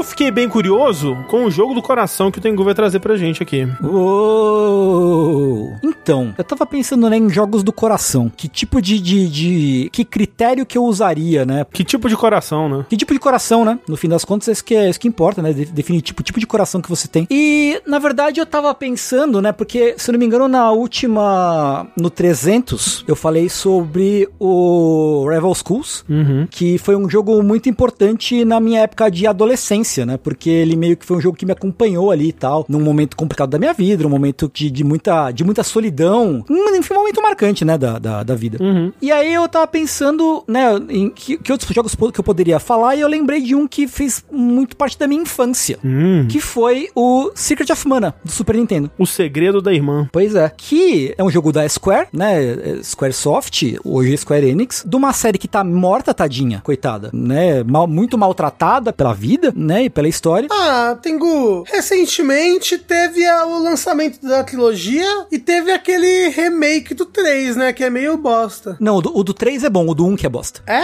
O do Secret é uma bosta, o do 3 é bom. Ah, ok, ok. É verdade, é verdade. Teve o remake do. Não, remake do 2. É, é, é que assim, o 1 É que um é o de Game Boy, né? O 1 é de Game Boy, isso, exato. O 1 é de Game Boy. O 2 é o Secret of Mana e o 3 é o Trials of Mana, que, né, que foi, foi só lançado no ocidente agora, quando teve esse remake É, e depois na coletânea. E depois na coletânea. É porque em japonês é tudo Seiki Nesetsu 1, 2, 3, é isso? Isso, 1, 2, 3, 1, 2, 3, 4, né, que... ah, e o 4. O 4 é o Legend of Mana? É isso? Não, o 4, o 4 ele é Dawn of Mana, eu acho. Dawn of De Mana. PS2. Isso. Ah, tá. É literalmente um jogo que fizeram quando descobriram que existia engine de física em Half-Life. Hum. E falaram, pô, que tal se a gente fizer um jogo baseado em usar engine de física? E aí o jogo é uma bosta. Caraca. Um RPG com engine de física. Isso parece alguma coisa. Sim. É, pera, esse é, o- é o Legend of Mana? Não, esse é o Dawn of Mana. É, o Legend of Mana é mó maneiro, tá? É, o Legend of Mana teoricamente E é o teve 4, remaster, né? né? Teve remaster, é. O Legend of Mana é o do Play 1. Isso. É que em japonês o 4 é o Dawn. Ah. Em japonês, o Legend of Mana é só Seiken Densetsu. Não tem subtítulo. Ah, Ah. é o The Seiken Densetsu. The Seiken of Densetsu, ou, ou algo do gênero. Aham, entendi. Estão falando no chat que é considerado spin-off. Se vocês falam, eu acredito, faz sentido pra mim. Que o japonês ele não tem numeração. Ah, ok. Mas ele é um jogo que fez muito parte da minha infância, né? Foi um dos primeiros jogos que eu tive pro Super Nintendo, que eu ganhei quando era criança. E ele teve presente na, na minha. e, tipo, ele era um jogo meio difícil pra uma criança, pra, da minha idade. E- ele saiu, eu acho que em 92. Deixa eu ver a data direitinho aqui. Ele é de 93. 93, quer dizer que eu tinha 9 anos quando o jogo saiu. Eu me lembro, por exemplo, dele ser o jogo em que eu comecei a, de fato, aprender inglês. Olha só. Eu me lembro claramente de eu pegar um dicionário de inglês e procurar o que, que era a palavra blonde, de loira. Porque na descrição da personagem, que é a princesa, dizia que ela era blonde. Eu, tipo, uau, que porra é essa? Eu, ah, é loira, pode crer. E eu me lembro de ser um jogo muito, muito formativo no meu aprendizado de inglês. Interessante. De começar a catar palavrinhas e aprender mesmo, né? É foda que eu, eu tenho isso com o jogo, mas o jogo é completamente um, um jogo descartável, lixoso, assim, que não é nada memorável, assim. Jura? O seu é muito melhor porque tipo, é um clássico, né? Assim, aí a Aham. memória fica, fica bonita. Sim. Qual que é o seu jogo? Putz, é um adventure, é a, a casa mal assombrada de, do Hugo, sei lá, uma Caralho. coisa assim, sabe? É de, um adventure de PC, Aham. muito Do Hugo. lixoso, assim. A Casa Mal Assombrada do Hugo, tá certo. Ô, Tengu, eu lembro que eu fui jogar jogo no Play 1. Acho que tem, né? Secret of Mana Play 1. Não. Não teve um relançamento Play 1? Não. O Secret, não. Não, não, não, não, não, não, não, não, não, não. Era uma emulação de Super Nintendo no Play 2, Ah, na casa aí da minha teve. amiga. Aí, Isso. aí teve, aí de fato teve. E aí era bugado alguma coisa e não, a gente não conseguia botar o nome do personagem. ah, O nome do personagem ficava ABCDF. E aí no começo do jogo a pessoa ficava chamando ABCDF, ABCDF. e aí esse era um meme interno do Deu com a minha amiga chamar um ao outro de ABCDF. que engraçado. É muito imbecil. E é doido, né? E eu lembro que, que, por exemplo, os personagens, eu acho que eles não tinham nomes oficiais na época, ou talvez tivessem, mas, tipo, tava escrito no manualzinho assim, de novo, né, na descrição de personagem. Ah, não sei o que, não sei o que, é um sprite. Aí eu colocava o nome do boneco como sprite, porque dizia que ele era um Ah. sprite no, no manual, assim. Porque são três personagens, né? O, o guerreiro, a princesa e o, e o sprite, que é um bichinho com um cabelão rosa gigante e tal. Um, O espírito da natureza. é, tipo um espírito da natureza, tipo uma dríade, algo assim. E era um jogo difícil pra mim. Então eu rejogava o começo dele muitas vezes. Tipo, acho que se eu fechar o olho, eu lembro, eu consigo fazer todo o caminho do começo do jogo sem olhar, assim. Acho que até hoje, se bobear, sabe? E ele é muito bacana porque ele é um jogo, né? Como eu falei, você controla três personagens meio que ao mesmo tempo, né? Você controla um e pode dar ordem pros outros em tempo real. Mais ou menos, o tempo para pra você trocar e dar, e dar ordem pro, pro personagem. E é um jogo que você podia jogar com o multitap do Super Nintendo.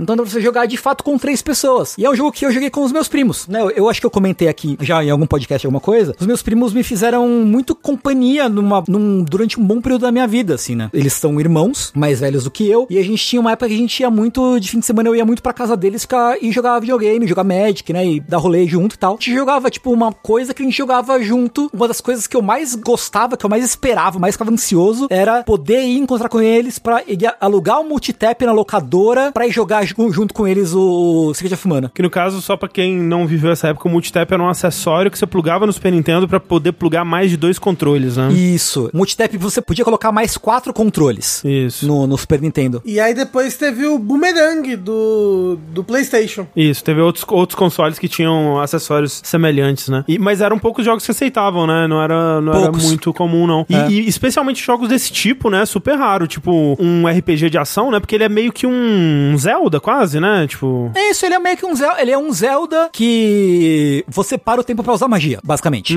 Pra usar É. item e magia, ele para o tempo. E ele é bem RPG no sentido que tem algumas coisas que são indesviáveis, assim, sabe? Sim. Tipo, quando o, o inimigo usa, usa magia, não tem como você desviar. Você não pode É. andar pra fora, então você toma magia sempre. Por outro lado, se você, se você pode dar uma espadada no inimigo e a espadada pode errar. Exato. Ah, Por outro lado. Sei, sei. Então ele é mais RPG ainda. Isso, isso. Tem bem mais RPG do que parece. Isso. Sei, sei. Eu nunca joguei, eu nunca joguei. Sempre tive muita vontade. E ele tem uma barra de stamina também, né, pros ataques. Tem. Meio que. É meio que um cooldown. É. Você Você bate, aí tem que esperar o cooldown, aí você pode. Tipo, se você bater antes de, do cooldown voltar, você vai dar muito pouco dano. É quase que o que uma action bar, assim, sabe? Tipo, Tá, você tem que esperar ela encher pra você fazer a ação novamente. Sim. E é legal, por exemplo, sei lá, você tem um sistema de magia que quanto mais você usa magia, mais ela evolui. Então a gente ficava, sei lá, chegava na parte que você começa a pegar magia, né? Que você visita os espíritos da natureza e ganha uma magia. Aí você vai pra estalagem, que fica grindando magia, dorme pra recuperar MP. Acorda, grinda magia, dorme pra recuperar MP. Então, tipo, era muito fácil você ter lá uma magia de cura super nível alto pra caralho, assim, logo de cara. Era o tipo de coisa que a gente fazia. Ou você podia, sei lá, encontrar uma armadura secreta que era tão foda que você, só de você andar no- e trombar no inimigo, você dá dano nele, sabe? Caralho. Tem muitas coisinhas secretas no jogo dessa forma, assim, construídas desse jeito. Então era um jogo muito gostoso de descobrir enquanto aventura, assim, sabe? Tem quests no jogo que você pode começar lá de dois jeitos diferentes. Você pode perder eventos de história, dependendo do que você fizer, de caminho você fizer, ou a ordem que você for fazer os eventos, né? Tem muita coisinha, muitas coisinhas assim, muitos, muitos segredinhos maneiros. Desbravar foi muito legal também pra mim. Eu lembro outra memória muito clara pra mim, quando eu, às vezes eu ia pra praia com a minha família, né? Quando eu era pequeno, eu me lembro, ó, me lembro até hoje, eu levava o meu Super Nintendo com o Mana pra jogar na praia, no apartamento que a gente tinha na praia, né? Você tinha o cartucho, não era alugado nem nada. Eu tinha, eu tinha o cartucho. E aí, a gente ia almoçar, e aí era macarrão. Minha mãe tinha feito macarrão com molho vermelho e sardinha em lata. que legal. E aí eu tava, peguei o prato, fui pra sala comer e eu tropecei e o macarrão voou e sujou o sofá de macarrão. Ufa, pelo menos não foi o Super Nintendo. E eu me lembro. Não, é aí, tipo, mas ficou marcado assim. Eu tava enfrentando o bo- um dos primeiros boss do jogo, que é o Tropicalio, que é um bicho que parece um abacaxi, que é difícil de matar. Bom nome, aham. Se você não sabe. E eu tava lá pausado e aí eu não conseguia, eu nunca conseguia passar dele. E eu acho que durante essa viagem eu consegui, mas a troco de derrubar macarrão na no sofá e sujar tudo e perder a- o macarrão. Triste. E a sua fita salvava, né? Salvava, salvava. Ah, que bom. Salvava. E, porra, não sei, é um jogo que, que é, para mim ainda hoje, assim, é tão especial. Eu, assim, quando eu comecei a comprar, descobri que dava pra começar a comprar jogo importado, isso, sei lá, mais de 10 anos atrás, quase 20 anos atrás. Meu Deus.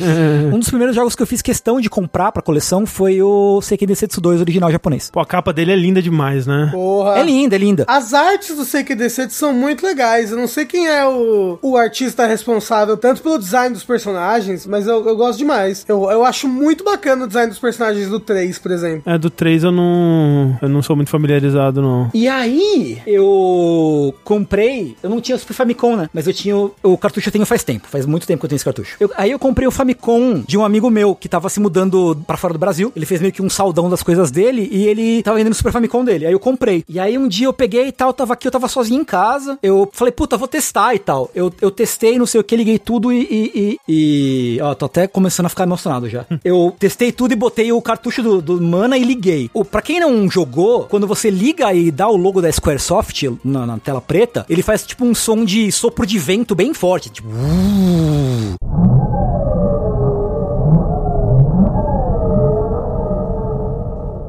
E aí entra o pianinho do tema do jogo. Cara, eu acho que isso, isso nunca tinha acontecido. Juro pra você, nunca tinha- isso nunca tinha acontecido comigo. Quando começou a tocar o pianinho do tema, eu comecei a chorar que nem um bebê, cara. Sabe? Tipo, veio, veio a, a, a- o surto de emoções da infância, assim, e essa coisa Nostalgia. da, da nostalgia. Eu fiquei, tipo, parado, assim, ouvindo a, a música e chorando, olhando pra TV, sabe? É muito doido, assim. É um jogo que, que é muito. E eu, e eu acho que eu nunca terminei ele. É sério? Pô, tem, temos que corrigir isso aí. Eu nunca terminei o jogo. Eu acho que eu nunca terminei ele também. Pô, eu lembro que eu sempre quis jogar, né? E eu sempre achei maravilhoso essa ideia de que, pô, dá pra jogar com duas pessoas, dá pra jogar com três pessoas, né? Era uma, uma coisa que eu tinha um plano assim, pô, quando a gente mudar pra São Paulo, porque era, era foda, porque precisava ser local ou tinha que ter- fazer aquelas gambiarras de jogar pelo netplay dos ex-NES, sabe? Umas paradas assim. Sim, era, era muito zoado. Era, Muito era zoado. E aí, pô, quando a gente mudar pra São Paulo, vai ser isso. E eu acho que a gente até tentou uma vez, assim. Eu lembro de vocês Começar- comentarem, que vocês comentarem que tentaram até uma vez. É, só que não foi pra frente, assim, mas é um jogo que eu queria muito, muito jogar em co-op, assim. Então, eu, eu, eu queria muito, tipo, jogar e terminar. Eu fui longe no jogo, mas eu nunca terminei ele. Nunca consegui terminar, porque era muito difícil. E aí o tempo passou e eu sofri calado. A gente tinha que fazer isso aí acontecer, hein, Tengu? é, não, pô. Eu tenho, eu tenho ele pro Switch, hein? É, eu, eu, te- eu comprei a, a, a coletânea que saiu pro Switch, né? No, Logo no comecinho, assim. Que é uma arte muito linda também, inclusive, a, da caixinha do, do, do Switch e tal, do, do Mana. A japonesa, pelo menos a americana, não sei se é diferente. Mas, cara, eu acho que ele é um jogo que... Primeiro que assim, de novo, né? Eu falei que eu me emocionei com a abertura. A trilha sonora do jogo, ela é, assim, linda, linda, cara. É de tudo, assim. espetacular, É espetacular. Quem não ouviu, por favor, ouça a trilha, pelo menos algumas das faixas dela. É uma trilha muito vibrante, sabe? Muito. Ela tem uma coisa que, que é uma. Eu acho que é uma marca da série Mana, que ela é toda meio mais mística no sentido fadas e brownies e, sabe? As coisas da floresta, Duendes. assim. Ah, Ela é toda mais, mais um tipo de misticismo diferente. Eu nunca ouvi a trilha original, mas eu, eu tinha uma- teve uma época que eu era muito do OC Remix, né? Que eu ficava ouvindo muito. Ah, pode crer. Os remixes de Secret of Mana estavam entre os meus favoritos, assim. Tem uma, um remix de uma música que eu nunca joguei o jogo, talvez seja... Eu tenho, eu tenho essa, essa ideia. Em algum momento eu acho que você pega um dragão e você voa nele. Sim, sim. E é a música que toca quando você tá voando nesse dragão. É um remix dessa, dessa faixa, assim. Pode crer, pode crer. E é, nossa, é incrível. Acho que chama, o remix chama Dragon Song, inclusive, assim. É muito, muito, muito, muito foda. É, tipo, a- enfim, toda a trilha desse jogo é muito espetacular, eu acho. E ele visualmente é muito único. Porque também, de novo, né, ele segue essa coisa e ele é todo colorido, tem muito rosa, muito vermelho, muito verde, um verde vivo, assim, não uma coisa. Ele é mais saturado, assim, sabe? Então é, é uma vibe, eu diria que é uma puta vibe indescritível, meu. sabe? Você sabe que ele, ele- ele tem uma vibe de animes anos 80, sabe? Ele é meio oitentista, noventista, começo dos anos 90, assim, sabe? É. Mesmo porque ele saiu em 93, né? No, no fim das contas. É, o cabelo do protagonista é muito cabelo de anime dos anos 80. É bem a É, época então, dele, pois é. né? Aquela, Sim. aquela coisa espetada, tipo um topete espetado, assim, do- É. do, do- do boneco, sabe? As mechas bananas, assim. Sim. Eu tava vendo, Tengu, teve outros jogos sem ser o, o Dawn of Mana, né?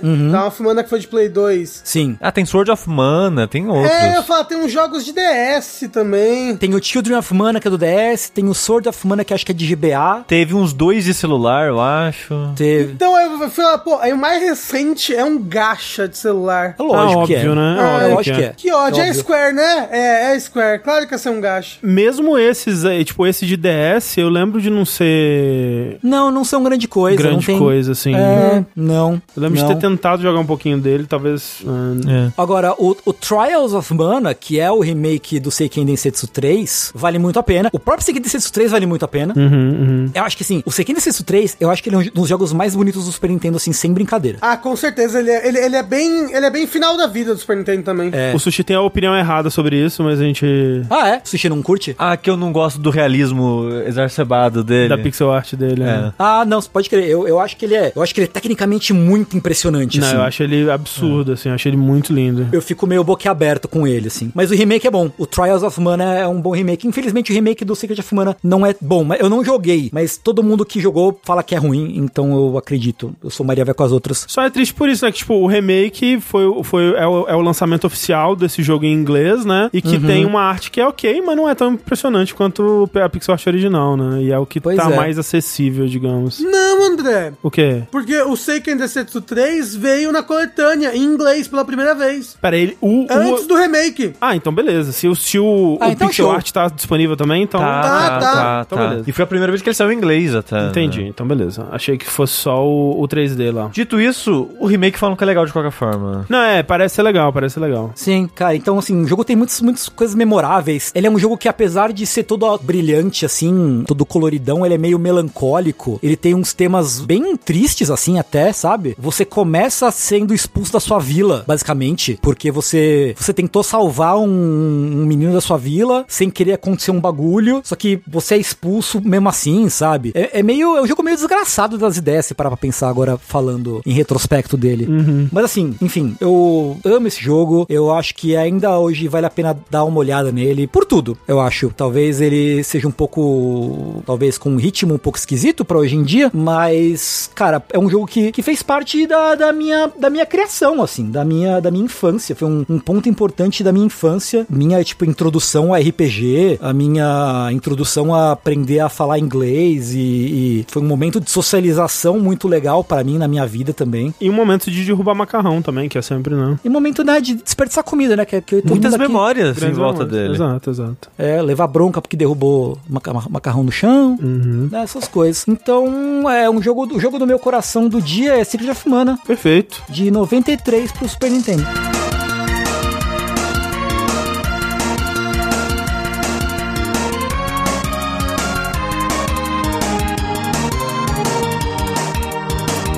Maravilha, então, Secret of Mana. E agora nós vamos para o nosso bloco de perguntinhas dos ouvintes, correto? É, nós separamos aqui hum, algumas perguntinhas a mais do que a gente costuma separar. Aqui vamos fazer um especial perguntinha, especial é, balde de perguntas dos ouvintes. E fica aquele lembrete de sempre aí, porque agora a gente vai dar uma esgotada. A gente pegou, raspou o fundo do balde assim, não tem mais. Então, contamos com você pra mandar. Na verdade, tem, tem mais sim, mas a gente sempre precisa que você continue mandando pra gente aí as suas perguntinhas. Você pode mandar elas pro nosso e-mail, que é o vértice.jogabilidade.de, para o nosso usuário do Telegram, que é o jogabilidade. E aí a gente vai ler a sua pergunta e você pode soar mais ou menos assim, Sushi. Olá, jogabililindos! Aqui é o Wellington e gostaria de compartilhar um pensamento meu e ouvir a opinião de vocês. Sinto que as músicas dos jogos têm ficado menos comigo do que acontecia antigamente. Poucas têm realmente me marcado. Entendo que muito disso tem a ver com o tempo que passamos com os jogos, que é menor, e no meu caso tenho mais opções de jogos hoje do que tinha na infância e adolescência. Mas penso se isso não pode estar relacionado à complexidade das músicas, que por serem orquestradas se tornam menos repetitivas. Tenho sentido isso com Mario Wonder e Odyssey, comparado com jogos mais antigos da franquia. Qual o sentimento de vocês em relação a isso? Muito obrigado e um abraço. PS, por favor, alguém escolha o tema de batalha contra o Colgera em Zelda TikTok. Essa ficou comigo, não sei, não lembro quem é Colgera. No podcast de melhores músicas do ano. Provavelmente é a música que eu vou escolher. Spoiler.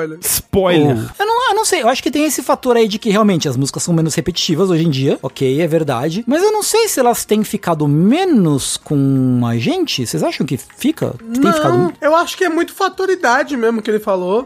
É. É, tem muitas coisas aí, tipo, eu acho que tem isso, eu acho que até o propósito das músicas é diferente, eu acho que antigamente as músicas, elas, elas tinham uma coisa mais antêmica, assim, né, uma coisa mais de pro- protagonismo, assim, ela- elas tinham, elas chamavam mais atenção na, na composição delas, e hoje em dia, muitos jogos, ele, é, é, as músicas têm um aspecto mais de trilha mesmo, de, de acompanhamento, né, de construção de, de, de ambientação, então ela, se ela tá chamando atenção, ela nem tá fazendo o trabalho dela direito, na verdade, né? Tem esse aspecto, tem o aspecto delas serem mais complexas, então a- às vezes ela não fica tão na sua cabeça. Acho que tem também esse aspecto da idade, que quando a gente é mais novo e a gente tem menos referência, é, é mais, é mais fácil as coisas ficarem com a gente, né? É mais fácil a gente lembrar de, de certas coisas e, e aquelas coisas impactarem mais a gente, então. Você sabia que seu gosto musical para quando você tem 12 anos de idade e você É. não gosta mais de coisas. Eu não lembro qual que é a idade certa, mas é algo assim. papinho, né? É, por É. isso que eu gosto de Rubadubers. E Backyardigans. É, até parece, né? Até parece que eu ainda gosto de metal melódico e emo. Nada a ver.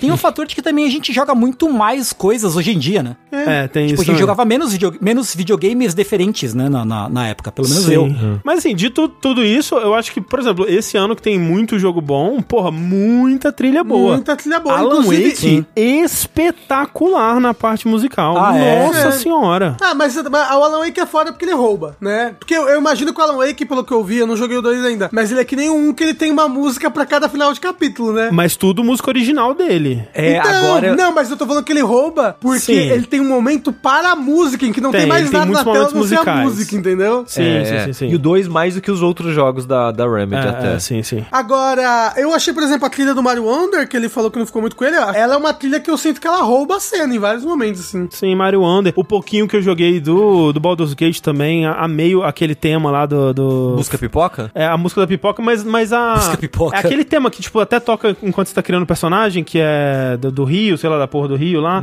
Aquela música linda também. Ah, aquela, olha que coisa mais linda, mais cheia de graça. A música do Isso Rio. daí, essa, essa daí mesmo. Exatamente. Incrível, Pô, né? o Que eles Vemba esse ano. André. Vemba, a trilha Porra, incrível. só música foda. É. O Final Fantasy XVI. Final Fantasy XVI, porra. Muita Nossa, música 16 foda. tem- é, Foda. Fato. Incrível a trilha Fato, do fato. 16. É. Muita, muita coisa boa. Pô, Pizza Tower, bem lembrado. Incrível. Nossa, ô, It's Pizza Time, se não, se não tiver, se não ganhar nenhum prêmio de nada esse ano, ou ficar muito triste, na moral, que, cara, que música boa, puta que pariu, vai se fuder, que música boa, velho. Eu, assim, eu tô secretamente. A premiação que eu tô mais empolgado pra ver no Game Awards é a de, de música, viu? É Hi-Fi Rush, pode crer. Ah, é? Ou se no Game Awards, The Game Awards, tá? Não tiver uma apresentação ao vivo de Herald of Darkness, de Alan Wake 2, e pra quem jogou, jogou. Não, tem aí. que ter Nightless Night. Tem, tem que ter as duas, né? Ah. Mas se eu tiver que escolher uma, Herald of Darkness aí, pelo amor de Deus. Com dancinha, com dancinha e os caralho. Sem spoiler aí, hein? Eu Sem preciso. spoiler, caralho. Desculpa,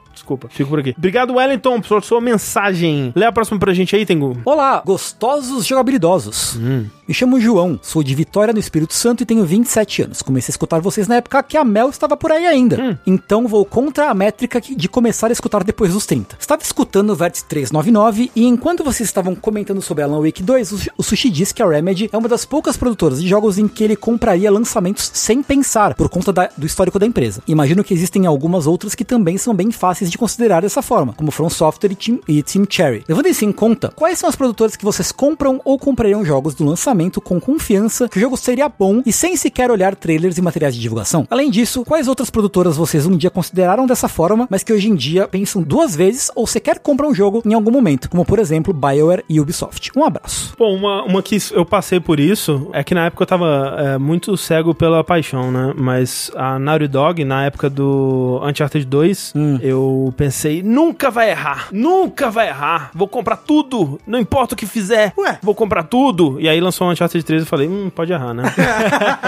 se pá, se pá, Mas erra assim, desde, desde Uncharted 3 não lançou nada da Naughty Dog que não vale a pena comprar, né? A não ser o remake É, do, não, assim, do o lance, of Us 1. o, o lance é, eu provavelmente compraria ou jogaria, né? Independente do que fosse, assim, o que a Naughty Dog lançar. Mas ah, n- não é mais aquela coisa inabalável, tipo assim, Hum. é- eles são incapazes de errar. Não, eu acho que eles, né? Todo, todo estúdio erra. É. Né? O fo- fo- foda é que pra mim tem alguns times que são assim, sabe? Porque, tipo, eu, eu não falo, pô, eu vou comprar tudo da Nintendo sem olhar. Não, porque a Nintendo tem muito time diferente lá dentro, né? É, tipo lá, mas eu acho que o time do. O time que fez o, o, o Breath of the Wild. No próximo Zelda, por exemplo. Eu, eu compraria sem ver nenhum trailer, sabe? Com toda certeza absoluta. É, vamos, vamos pensar nesse caso assim, tipo, se o- todos os estúdios vão fazer esquema Hayao Miyazaki, assim, tipo, estúdio Ghibli. Não vão, vão lançar a próxima coisa sem, sem trailer, sem imagem, só com um pôster rabiscado, assim. Aham. Pô, de falar que eu achei pica isso, tá? Achei, ah, não, achei foda, achei foda. Eu, inclusive, inclusive, eu não vi nenhum Eu trailer eu que saiu também não do, vi do- nada, do, do nada. filme novo. É. Eu quero ver sem ver trailer. Exato. Mas pra mim, tipo, quem tinha esse status pra mim era a Platinum, Hum. né? Que depois do, depois do Babylon's Fall e do Bayonetta 3, esquece, Platinum pra mim morreu. Nossa, até o moço saiu, né? Inclusive. O Kamiya saiu, inclusive. Saiu. É verdade. Realmente, a Platinum é- era, era um que assim, tipo, pô, qualquer coisa que lançar eu tô comprando porque é muito foda. É, não. Eu ia sem medo. E, ia nossa. sem medo. Hoje eu tenho muito medo. Né? É, pô, Fear. você sabe o que, que dizem que é muito bom, Tengu? Aquele Ah. jogo do- da baioneta cereza lá. Hum. É, falaram, né? O pequenininho é, lá, né? É Cerezita, menorzinho. Cerezita Adventures. Tenho curiosidade. Pois é. Tenho curiosidade, mas é um dia. Um dia, quem sabe. Ó, o Bomba Drink falou Super Giant, André. Ah, não, não. A Super Não? Giant eu, eu, eu acho interessante, Você assim, gosta mas... de tudo deles. Eu gosto,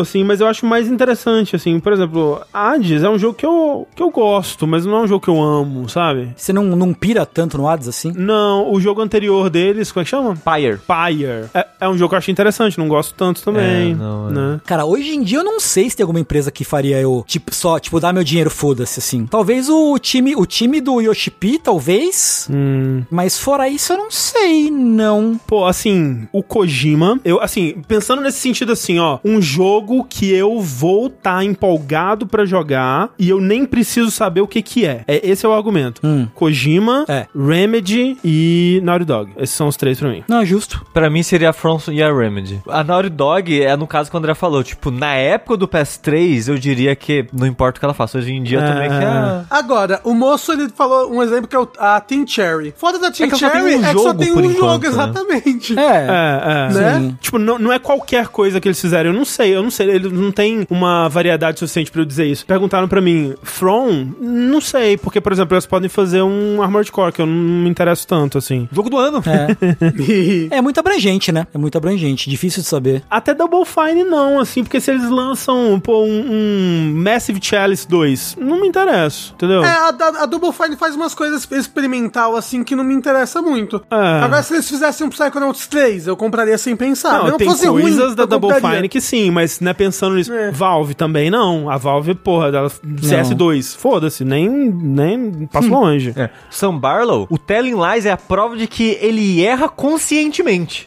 É, Exato. tem, tem- porra, tem séries que eu compraria sem pensar, mas não de uma empresa toda, tipo a Capcom. Pô, tem várias séries que eu compraria sem pensar. Um próximo Resident Evil numerado, ou um próximo Monster Hunter, sabe? Porra, compraria, compro sem pensar. É que o Monster, Monster Hunter é consistente, né? É, então, a- até mesmo o Resident Evil nos últimos anos, sem é que porra, teve o remake do 3, né?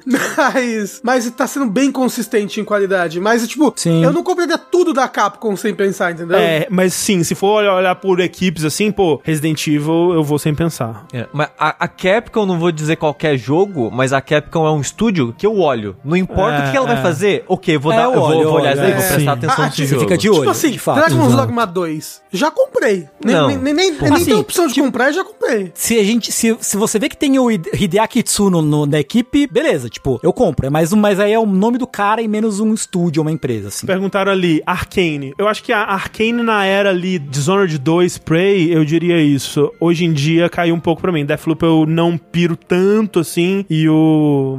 É, pra mim o problema é o Redfall. Eu, eu gosto é. bastante do Deathloop. É, eu gosto do Deathloop, mas não. É, eu gosto tanto. mais dele que do Prey, por exemplo. Não, Mas. Vamos ver o que vem pela frente. né. Mas é. A, a, a From, pra mim, entra na lista porque não importa o que ela faça. Ela pode falar que vai fazer um RTS.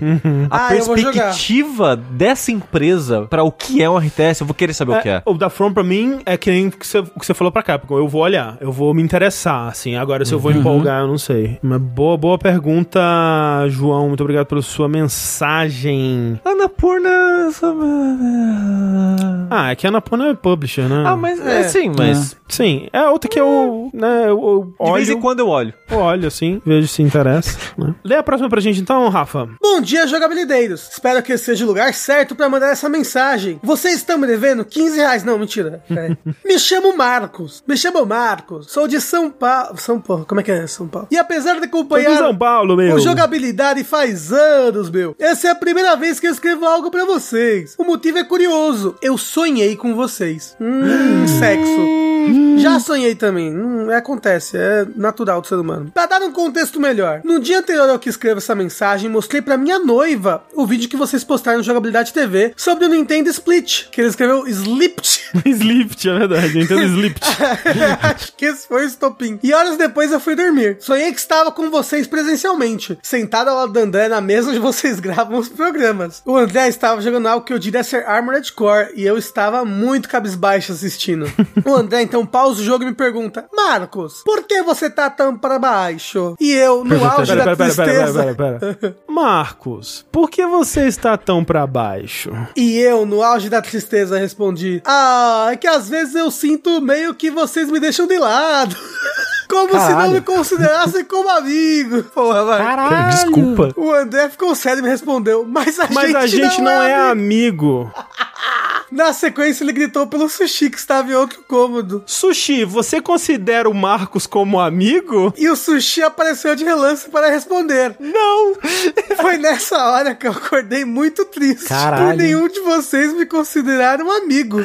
E uns segundos Caralho. depois de acordar, eu tive a epifania. Por que eu tô triste se eu nunca vi eles na vida? Foi aí que eu achei engraçado. Enfim, não espero que você já tenha algum episódio, só achei curioso e engraçado. Se algum de vocês ler, já me deixa contente. Abraço pra toda a família jogabilidade. Primeiramente, desculpa, Marcos. Desculpa, desculpa aí. Desculpa, desculpa. Mas de fato a gente não é amigo, Marcos.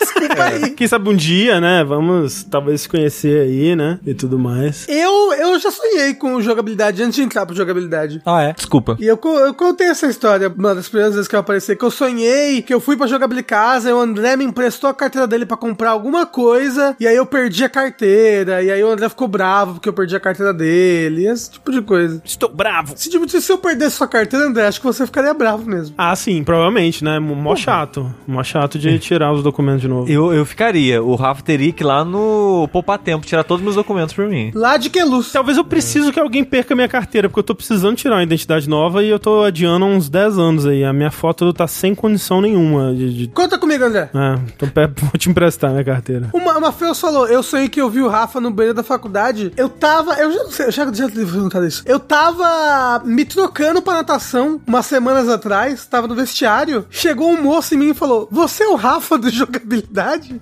Pera, isso é sonho? É. Não, de verdade, Ah, aconteceu.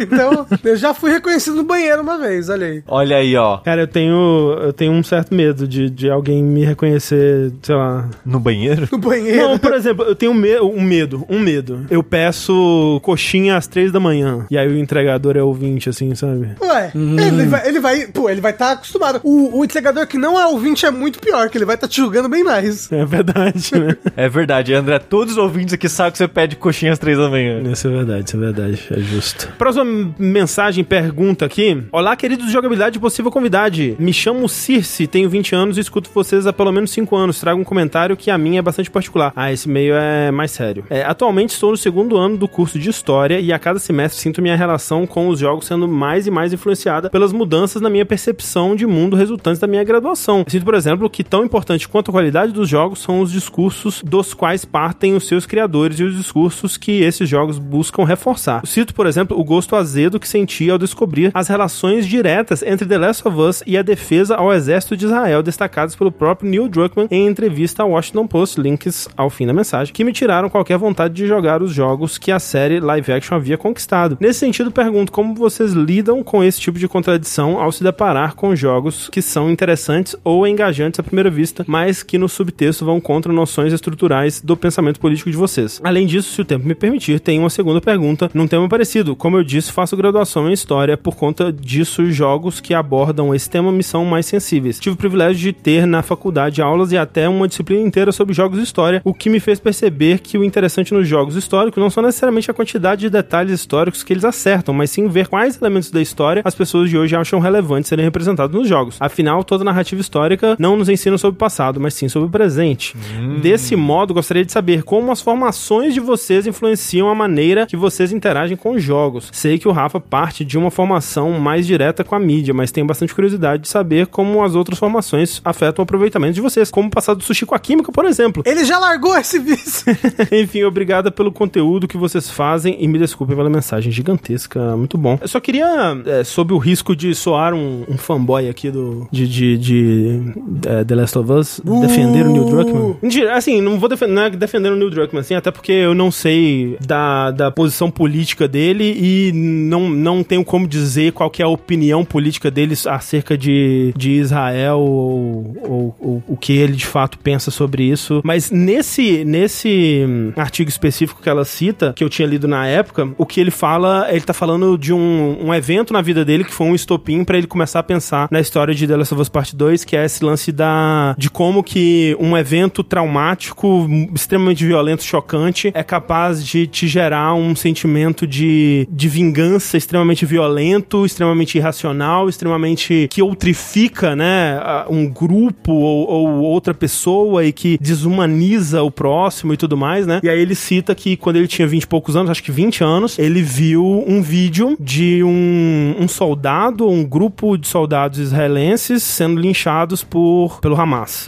E ele descreve que os, o, o pessoal do Hamas tava, tava rindo, né? E, tipo, era extremamente violento e aquela coisa toda. E que aquilo chocou ele muito e que a reação dele era que ele queria matar, né? E ele queria se vingar daquelas pessoas que estavam sendo violentas e tudo mais. Eu entendo que você pode interpretar isso como eles indo em defesa do exército de Israel, nesse caso, em contrapartida ao Hamas, mas eu acho que tem que ser contextualizado muitas coisas nisso aqui, que é tipo, é uma pessoa de 20 anos de idade, né, que cresceu dentro de um contexto onde ele foi ensinado que esse exército é o lado do bem e o Hamas é o lado do mal, que pô, com 20 anos você não tem discernimento pra formar a sua própria opinião dentro de, de um sistema de tanta propaganda jogada na sua cabeça. E que a forma que ele usa isso no, no The Last of Us é justamente questionando isso, né? Tipo, a história do, do The Last of Us é justamente pra questionar, tipo, olha, olha o que esse é, o que essa experiência fez comigo, vamos explorar isso, vamos explorar o, o que que isso pode fazer com uma pessoa, né? O caminho sombrio que isso pode levar a uma pessoa e como que isso pode arruinar vidas e, e, e como que essa outrificação é perigosa, né? E, e explorar isso através de uma, de uma história, né? Então eu acho que, sim, ele, tipo, ele teve um... um- eu- como eu disse, eu não, eu não tô aqui pra defender ele ou dizer como que ele pensa politicamente, mas como que ele aplica isso, essa, essa visão política, né? Essa experiência política que ele teve na vida, é questionando ela, né? Tipo, é meio que tentando desfazer ela ou, ou desmembrar ela e, e tentar entender, né, as partes dela usando ela no jogo, assim, e tal. E tem um outro artigo também que, que tem um, um jornalista que ele, ele faz a comparação de que no, no The Last of Us Part 2 a WLF seria o análogo pra Israel e que o Serafita seria o análogo pra Palestina, né? E eu acho que é um análogo que dá pra você ver, assim, até pelo jeito, né, religioso extremista que os Serafitas são mostrados e o jeito militar que tomou o poder pela, pela força e aquela coisa toda da WLF e tudo mais. E o artigo ele tenta dizer que a visão do jogo é não tomar nenhum dos lados ou, ou mesmo ficar do lado do, da WLF. Eu não acho que o jogo faz isso, eu não acho que, que é tão simples assim. Eu acho que o jogo ele não é esse niilismo ou esse em cima do murismo, esse, esse os dois ladismos assim. Eu acho que o jogo ele, ele explora outros, outras formas de viver, né? Tem- ele, ele, ele fala de Jackson, por exemplo, como uma alternativa fora desse, desses dois lados e tal. Eu acho que, por mais que você consiga ver esse, esse análogo sendo aplicado nesses dois, desses dois pontos, assim, eu acho que é mais complexo do que isso. Dito tudo isso, é. Pau no cu do Neil Druckmann. De certa forma, pau no cu do Neil Druckmann. É, em, em muitos outros aspectos, né? É, tô longe de defender muitas coisas que ele faz, fez e provavelmente continua fazendo aqui. Como é que vocês lidam quando vocês gostam de alguma coisa e essa coisa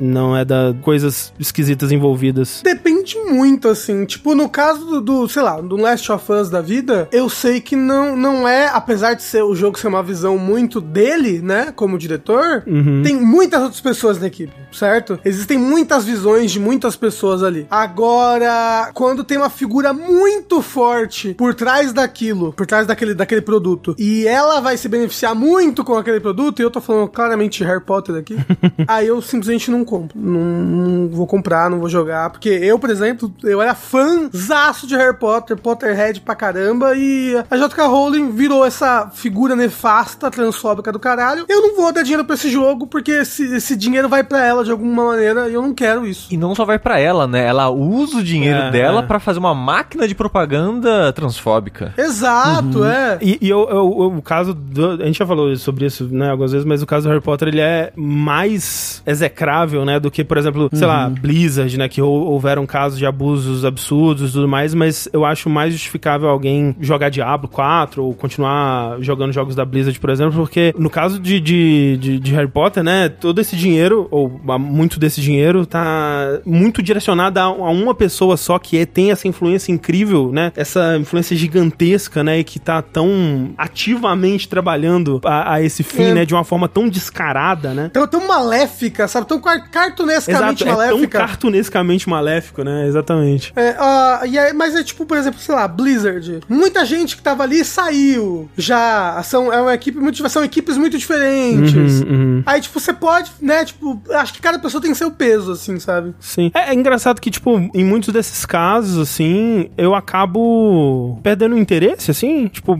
nem sempre, né? Tipo, é, que- é que é foda, porque, por exemplo, no caso da, da Blizzard ou mesmo da, da Ubisoft, não era uma empresa que eu, nossa, não vou conseguir viver sem o próximo Diablo, Overwatch ou Assassin's Creed, assim. Então eu, eu foi, foi mais fácil dar essa, essa afastada, né? Mas eram casos também que era mais nebuloso, assim, tipo, onde tem aquele papo de que boicotar é, é uma é uma atitude, tem algum valor de fato a ser feito, assim, ou se- sei lá, às vezes não é só um boicote, né? Às vezes é algo que simplesmente você não se sente confortável fazendo, né? Não necessariamente precisa ser um boicote organizado, você simplesmente, sei lá, né? Se sente esquisito. Sim. Pra mim, é, é quase. Eu sei que não é, não é a resposta muito bonita ou moral, né? E tudo mais. Eu sei que ah, não existe cons- é, consumo consciente no capitalismo, porque se a gente for parar pensar, toda grande empresa tem um filho da puta gigante lá em cima. A gente só não sabe das coisas que ele faz publicamente, né? Então, tipo, por exemplo, a, a, na Activision, na Blizzard, né? Tava acontecendo coisas horríveis com os funcionários, a gente só não sabia, até que um dia a gente tá sabendo. E até aí pode, ah, tirou todas as pessoas ruins, é, demitiram as pessoas, ou parte delas, e a gente mudou a política. Mas até aí não quer dizer que não vai estar acontecendo outros tipos de abuso, coisas do tipo. Então é muito difícil avaliar esse tipo de coisa. Mas pra mim, é algo que não é nem consciente ou forçado, né? Tipo, eu vi gente comentando ali, ah, se você gostava de Harry Potter, só não quer dar dinheiro pra J.K. Rowling, é só, sei lá, joga pirata e não vai dinheiro pra ela. Pra mim, se- eu nunca fui fã de Harry Potter, mas se eu fosse fã de Harry Potter e, né, aconteceu tudo isso, eu perco vontade de consumir aquilo. Eu não, eu não tenho mais vontade de ter a ver com aquilo. Então, quando acontece algo, ou alguém que trabalha em algo que eu gosto, ou uma empresa que fazia algo que eu gostava, ou tinha interesse, sei lá, faz algo que eu não concordo, eu sou contra, e eu não quero apoiar, coisa do tipo, eu não preciso fazer o esforço, eu só perco a vontade. Eu não, não quero mais. Tipo, só- não, não quero, sabe? Eu, eu, eu olho pra aquilo e eu, eu lembro daquelas coisas que aconteceram. Então eu não preciso nem me forçar, eu não preciso. Eu só perco a vontade. Então, por exemplo, fora dos jogos, mas um músico que eu já falei muitas vezes aqui, já elogiei muito ele, que é o Steven Wilson. Ele começou o, o genocídio na Palestina e ele só mandou um textão, tipo, é isso, tá certo. Cara, você falou, ele começou o genocídio na Palestina, Não, eu não. fiquei Qu- muito... Caralho, quando, né? quando começou, ele postou um texto Aham. que era: tá certo, é isso mesmo, e todos os inocentes que morrerem foi por culpa deles e não de Israel. Aí, tipo, ele tinha acabado de lançar um álbum novo. Eu nunca mais ouvi. E não é porque, tipo, ah, eu vou ativamente. Não, só eu não quero mais ouvir a música desse cara. Olha, olha a bosta que ele tá falando aqui. Uhum. Sabe? Eu perco- só perco a vontade. Sim. E é isso. Então, de- depende do tipo de mensagem que, sei lá, vai ter no jogo, depende da equipe que tá fazendo, depende do tipo de coisa até que, foi aconteceu, feito, é. Então, sei lá, o. Ai, o Jonathan Blow. Cada dia que passa só fala mais bosta. e, che- e tá, tá chegando num ponto que a bosta tá, tá tão acima da minha cabeça que eu tô tipo, ah, foda-se, nunca mais vou fazer nada com ele, sabe? No momento que Nunca tá... mais vai fazer nada com ele, nunca mais É. vai chamar ele pra... Exato. É isso. Vou falar que eu não sou mais amigo dele.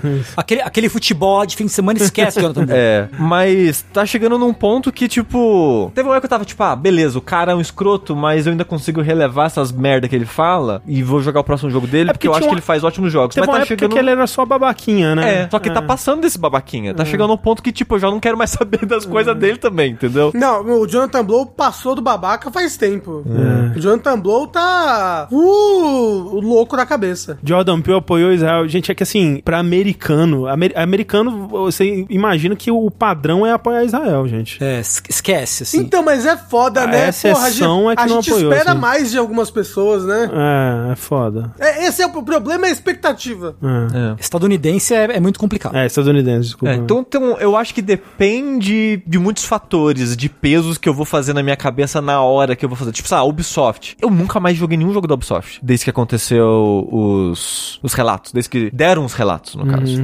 Eu nunca mais joguei nenhum jogo da Ubisoft. O primeiro jogo que eu encostei da Ubisoft foi o Prince of Persia testando no stand da Nintendo da outra vez. Sim. Eu não tinha jogado nada da Ubisoft. Activision Blizzard, eu nunca joguei nada da Activision Blizzard desde que aconteceu as paradas também. Então, depende. Isso, esse sentimento pode, dependendo da coisa, ir diminuindo com o tempo, mas é muito uma parada de. É sentimento. É sentimento, é, pra mim, assim. Assim, eu falei já, comentei, tipo, Rurouni Kenshin, Samurai X foi o mangá da minha vida. foi o meu mangá favorito por muito tempo, sabe? Ele é responsável basicamente por eu estar aqui hoje, assim. É, Ele foi o pivô de várias amizades que eu fiz, de lugares que eu frequentei, de, de muita coisa, entendeu? E como é que você lida com, né, com, com isso, assim? De repente, o cara que criou a obra que definiu a sua vida por anos e se descobre que o cara toma um comportamento que ele tomou, né? Pra mim é um bagulho também que, que azeda o, azeda o poço, né? Que nem essa coisa da Activision Blizzard aí. Eu não tenho a menor vontade de jogar nada da Blizzard, nem nada, assim. Tirou a minha vontade, só. E o mangá, no caso do, do, do Rurouni Kenshin, é meio que, tipo, por uma questão emocional mesmo. Eu acho que eu nunca vou deixar de gostar do que eu já li, tipo, do papel que essa obra já cumpriu na minha vida. Tipo, eu não vou renegar o que já houve, mas eu não consigo mais ver nada ou ler nada ou nada. Eu, não, eu, não- eu quero que se foda, eu quero longe de mim, sabe? Quero que exploda. Não, não quero mais.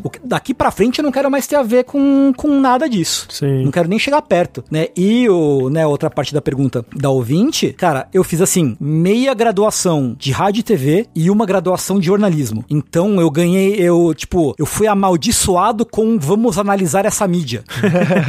e é meio pesadelo porque você é treinado a destrinchar a mídia por reflexo, né? De certa forma. Então, assim, pra mim é, é assim que, que funciona, que influencia, tá ligado? Eu sempre tenho que ter o viés de vamos levantar esse tapete e ver qual poeira existe por baixo. Às vezes dá pra ignorar, às vezes não dá. Depende do dia da semana, depende do humor, né? Depende de alguns fatores. Mas é, é um pouco difícil, assim. Você- às vezes você passa um pouco como chato de, por, por apontar certas coisas ou fazer certas ressalvas com, né, com, com relação a isso. E, e, e, assim, eu acho que uma coisa que é importante ressaltar, que eu tava até refletindo sobre isso outro dia, que tipo, às vezes você vê, identificar algo que existe de errado ou questionável numa obra, o tempo que leva entre você identificar algo de errado, internalizar que isso é errado e agir acima dessa internalização é algo que exige tempo, eu acho, sabe? O que, que eu- eu quero dizer com isso? Talvez eu não possa exigir que uma pessoa, que imediatamente a pessoa ache errado. Estou falando de coisas mais simples, tá? Militarismo em videogame, por exemplo. Até você identifica o militarismo no videogame, você sabe que isso é errado e você começa a entrar num processo interno, mental, de tipo, ok, o quanto isso é importante pra mim e o como eu leio esse militarismo no videogame em relação à vida real e como, como eu ligo esses, esses neurônios, assim, de, como, que reflexão eu faço em cima disso. E aí isso vai ao- aos poucos meio que te convencendo ou não a azedar pra aquilo. Então, por exemplo, eu, por exemplo, hoje eu morro de raiva. Morro de raiva, não, perdão. Eu usei a palavra errada. Eu morro de preguiça, sei lá, de Call of Duty, por exemplo. Ou eu morro de preguiça da violência em Mortal Kombat Sei. por exemplo, sabe? E, tipo, pra mim é um bagulho que não, não faz nada, que eu acho que até é prejudicial em, algumas, em, alguma, em alguns casos, né? Essa coisa do, do endeusamento do, do, do militarismo, especialmente vindo dos Estados Unidos e tal. Então, eu acho que redes sociais, cara, cara agora eu, eu fui eu fui muito. tô indo longe na análise agora, né? Mas desculpa. Eu acho que a gente tá exposto a tanta, tanta opinião em redes sociais, acaba exigindo da gente um- um- uma resposta muito rápida, né? Com relação a isso. A gente não tem tempo de refletir sobre a mídia num, num, num ritmo nosso, no nosso ritmo, sabe? Entender por que que aquilo tá acontecendo, entender qual é a nossa relação com a mídia, por que que a gente acha aquilo, como, como que as coisas afetam a gente. Então, eu acho importante essa reflexão e que essa reflexão seja tomada no, no, no, no, no âmbito interno, assim, no âmbito nosso, interno, fechado, sabe? Em vez de, tipo, você sentir que precisa ver, bater, tipo, sabe? Macaco observa objeto e ação no cérebro do macaco, né? A gente pode pensar um pouco e, tipo, digerir um pouco mais as coisas, sabe? Sem dúvida. Então acho que é nesse sentido, assim, tipo, por exemplo, eu. Numa live que eu fiz muito tempo atrás, sobre. Falando sobre essa questão até da, do, do Hogwarts Legacy. Entrou um rapaz no chat falando que não tava, tava meio perdido e tal. E eu falei, é, aconteceu isso, isso, tal, não sei o quê. Aí ele, pô, mas eu acho, eu acho sacanagem falarem isso, falarem isso, que sendo que ela, que ela só tem essa opinião diferente. E aí, tipo, é, o ânimos exaltados no chat, não sei o quê, papapá, papapá. E eu falei, bom, eu não sei, rolou um, rolou um desconforto no chat aí e tal. E aí o cara falou, ah, pô, desculpa, vou, vou embora, não sei o quê. Eu falei, bom, não sei se o rapaz tá no chat ainda. Se ele ainda tiver, é, fica aí e eu posso ahn, expandir no assunto, né? Eu posso dar um pouco mais de contexto. Aí ele falou, não, tô aqui ainda, pode falar. Aí eu falei, pô, então, Mo, mas você viu que ela não é só, só uma opinião, ela tá efetivamente dando dinheiro pra organização tal, tal e tal. Ele, nossa, é verdade? Não, é verdade, vai lá ver. Ela, tipo, corrobora com opiniões de pessoas que são abertamente transfóbicas. Ele, nossa, né? Então, assim, eu não tô falando que a gente, todo mundo tem que dar passar pano pra pessoas ah, mal intencionadas ou, sei lá, tipo, ca- cada um passa o pano que tem. Cada um sabe a paciência que tem pra lidar com esse tipo de coisa. E eu não, não condeno ninguém por não ter paciência pra lidar com isso. Mas é importante, isso, isso eu critico, tô criticando mais o cara que veio o chat do que pessoas que não, te, não, tem, não tiveram paciência, não teriam paciência com uma pessoa assim. Porque ele não foi- se informou, ele não refletiu a respeito disso. Acho que o ponto que eu quero chegar é que não dá pra tirar a mensagem, tipo, o meio é a mensagem. Não dá pra tirar viés de cultura ou de um produto cultural, é impossível. Não tem como. Literalmente impossível. Por mais que você tente, não dá pra tirar o viés. Ele qualquer obra que, que você fizer criada por uma pessoa que não seja um robô, não seja uma IA, vai ter um viés e esse viés vai estar lá, não importa o quanto você chore ou esperneie ou diga que não tem ou finja que não existe. Até IA vai ter um viés, Tengu. Até, até Em- não, é- em alguns inclusive, casos, eu- eu- especialmente a IA, né? É. é, exato, né? Até que a gente viu muito, inclusive, vieses, vieses racistas em, em, em robô, em algoritmo, né? Que a gente já viu muito por aí, inclusive. É verdade, ainda bem que você você me lembrou disso. Então, que a gente pode, pode e deve ter um tempo de a gente identificar e refletir quais são esses vieses e qual é a nossa relação pessoal com esses vieses e qual a relação que esses vieses têm com o mundo e, por sua vez, quais as relações que a gente tem com o mundo. Porque as coisas são muito. É tudo muito interligado, não são coisas que dá pra separar. E é muito. E, e- e sempre foi importante, mas agora é extrema. E cada vez mais, tipo, né? Capitalismo tardio. Gente, o mundo está literalmente acabando. Exclamação importante no chat, sabe? A gente tá vendo, a gente tá assistindo, a gente tá literalmente assistindo o mundo acabar. Literalmente. Não é um eufemismo, não é hipérbole. Nós estamos assistindo o mundo acabar. Então a gente tem que saber qual é a nossa posição no mundo, como a gente se relaciona com, com o que acontece no mundo, né? Pra tentar fazer sentido de alguma coisa, Pra tentar, é, é, não sei, fazer as coisas fazerem um pouco mais de sentido, tentar reverter o que tá acontecendo de alguma forma, né? Então, isso foi o que um curso de jornalismo e,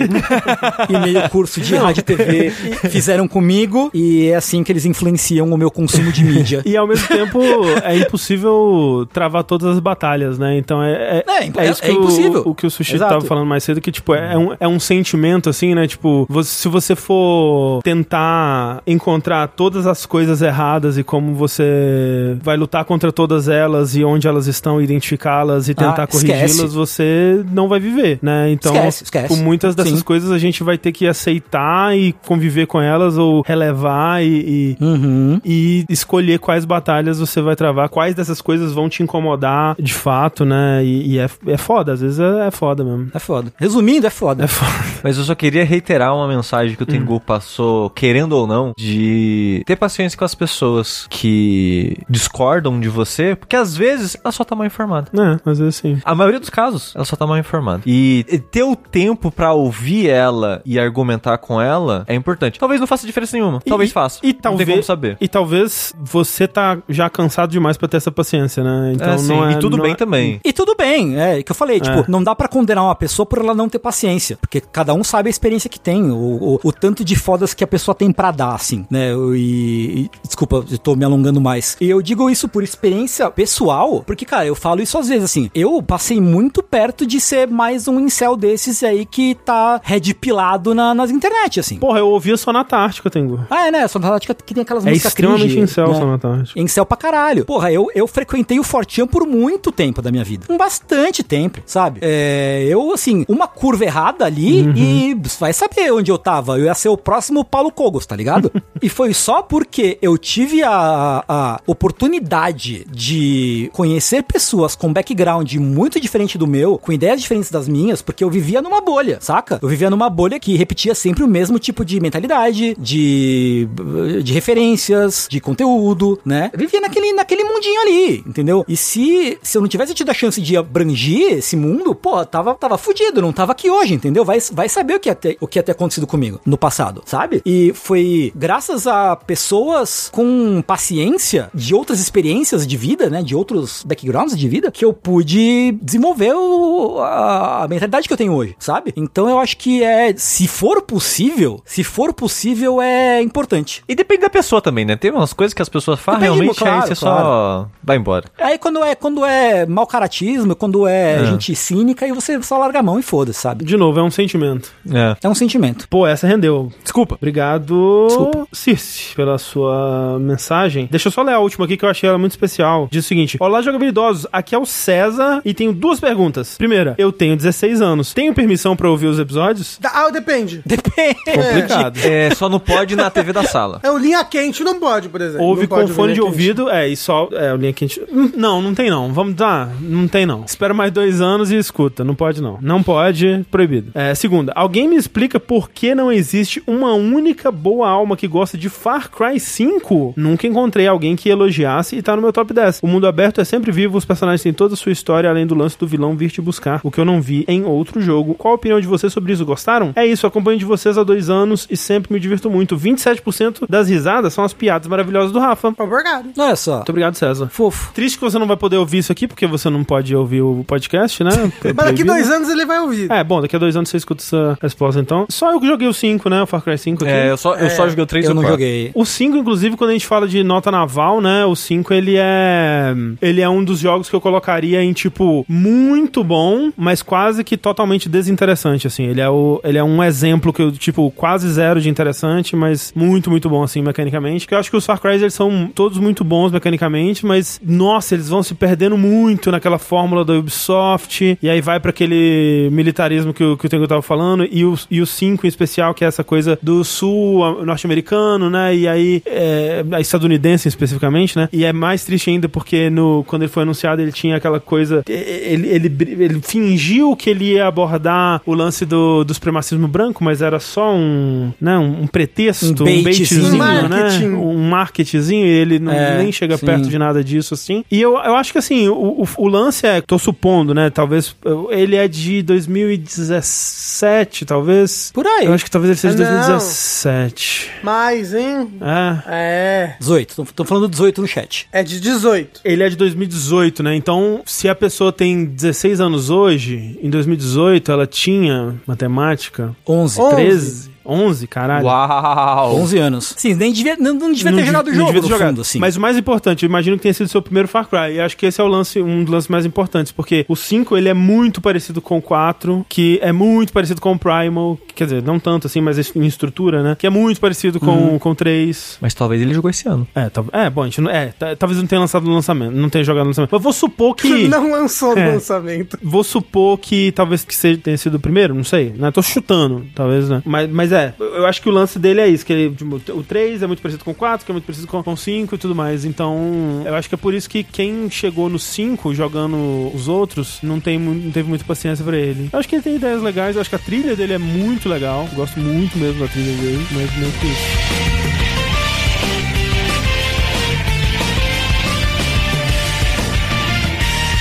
Bora voltar para os nossos joguinhos então? Porra! Bora. Bora. André, ouvi dizer que você tem um coração. Peludo. E nele moram alguns joguinhos. Eu tava pensando também qual jogo que a gente. que eu, que eu traria, né, pra cá. E eu decidi trazer um jogo que a gente. que eu trouxe quando a gente foi gravar um podcast. Um podcast. A gente gravou um vídeo que eu acho que tinha alguma coisa a ver com jogos da década ou jogos da geração. Uma das duas coisas, mas o vídeo nunca saiu. De qualquer forma, eu falei sobre esse jogo lá. E pensando assim, pô, pro Vértice 400, né? Então, esse jogo que eu vou trazer é um jogo que marcou muito a minha jornada como ser humano que fala sobre videogames na internet. No caso, o jogo é o The Last Guardian, o jogo do, Uou. do Fumito Ueda, a sequência espiritual de Shadow of the Colossus. E pra quem não se lembra aí, o The Last Guardian foi anunciado em 2009, né? Pouco depois ali que eu, eu tinha começado a produzir podcasts, né? Especialmente podcasts que cobriam notícias, então lembro de ter co cobrido é, The Last Guardian. E aí ele sumiu, né? E foi representado, ele apareceu, né, em alguns outros eventos, mas ele foi representado naquela E3 de 2015, que foi a E3 dos sonhos, aquela coisa toda, que foi a E3, a primeira E3 que a gente cobriu com a primeira equipe do jogabilidade que ia ser a equipe do Patreon, que a gente ia vir pra São Paulo, né? Conectando tudo com essa coisa aqui da nossa do, no Vert 400, lançamento da, da campanha na Aurelo, né? Então tudo mais eu quis trazer, olha aí, ó. Tô Olha fazendo aí, essa ó, sinergia poético. bonita, poética, né? E foi justamente lançado em 2016, que foi o nosso primeiro ano em São Paulo. Só que quando ele finalmente lançou, tinha passado tempo demais, né? E, e as expectativas estavam muito altas, é, o desenvolvimento tinha sido muito problemático. E eu acho que não tinha como, né? Depois de tanto tempo, depois de tantos problemas e tudo mais, render um jogo perfeito, né? Um jogo ideal, assim. E tanto que naquele ano mesmo, eu e o Corra, eu lembro que a gente foi na BGS, a gente viu uma apresentação, assim, a portas fechadas de, de gameplay. Foi a primeira vez que eu vi o gameplay dele, dessa, do início do jogo, alguém jogando mesmo, assim, na minha frente, né? E eu, cara, nossa, isso tá esquisito, né? Tá, tá legal, esse jogo não vai ser bom, né? E quando ele lançou, realmente os reviews estavam meio mistos, assim. Eu fui olhar no, no Metacritic e, e hoje em dia ele tá nos, nos 80 baixos, assim, 81, se eu não me engano. Mas eu lembro na época dele ter estado nos 70 altos, assim, que, tipo, não deveria ser, mas é baixo pra. relativamente baixo pra videogame desse investimento, né? Pra um, um, um first party da Sony, é baixo, né? E especialmente de um jogo com essa expectativa toda, do criador da equipe, né? Do hum, pessoal de, de Shadow of the Colossus e tudo mais. E eu sinto que o jogo foi meio que esquecido, assim. Eu- a minha impressão é que pouquíssima gente jogou, vocês não jogaram? Eu não joguei. né? Eu não joguei. Rafa não jogou também? Eu não joguei. Olha que absurdo isso. Isso é um absurdo. Eu sinto que ninguém mais fala sobre o jogo. E aí, assim, dando um contexto rápido, o que que é? O The Last Guardian, você... hum, É um jogo que ele, ele, ele é uma, um- uma espécie de sequência espiritual do Ico e do, do Shadow of the Colossus, né? Ele compartilha ideias e temas, né? Com Ico e, e Shadow of the Colossus. Os três jogos, eles, de certa forma, são sobre você estar isolado, sobre você estar sozinho é, num ambiente estranho, num ambiente hostil. E aí você desenvolve uma parceria ali, pouco usual, né? Uma parceria estranha. No, no caso do Ico, você tem a Yorda. No caso do, do Shadow of the Colossus, você poderia dizer o, o, Do- Cavalo. eu diria o Dormin, né? Que é a, a entidade com quem você faz o pacto, né? Que vai te Né, possuindo mas aos poucos. de vez em quando. O pessoal fica muito mais amigado com o cavalo. É, Com você a poderia cavala, dizer- né? A cavala, né? A, a agro, né? Mas é, você pode dizer a agro também. E no, no Last Guardian você controla esse menino, não tem nome, você acorda com esse menino num castelo e você logo encontra o Trico, que é essa criatura imensa, que é meio um, um gato e um, um pássaro. Com um pouquinho de Um cachorro. pouquinho de cachorro, né? Assim, mas eu acho que é mais um gato e um pássaro mesmo. Mas ele tem, ele tem cozinho de cachorro, não é? Não Você sabe que conhecer o animal pelo cu? Claro. Então, você encontra o Trico, que é esse, esse bicho gigante, meio, meio gato, meio cachorro, meio, meio pássaro. E aí, pô, inicialmente um bicho meio hostil, né? Meio agressivo, meio arisco, assim, meio pronto pra te, te dilacerar com suas, suas garras, sua, seu, seu bico feroz, maligno, puto da vida. Mas é porque ele tá machucado, né? Então você começa a cuidar dele, você tira as flechas dele, você alimenta ele. E aí, aos pouquinhos, você vai ganhando a,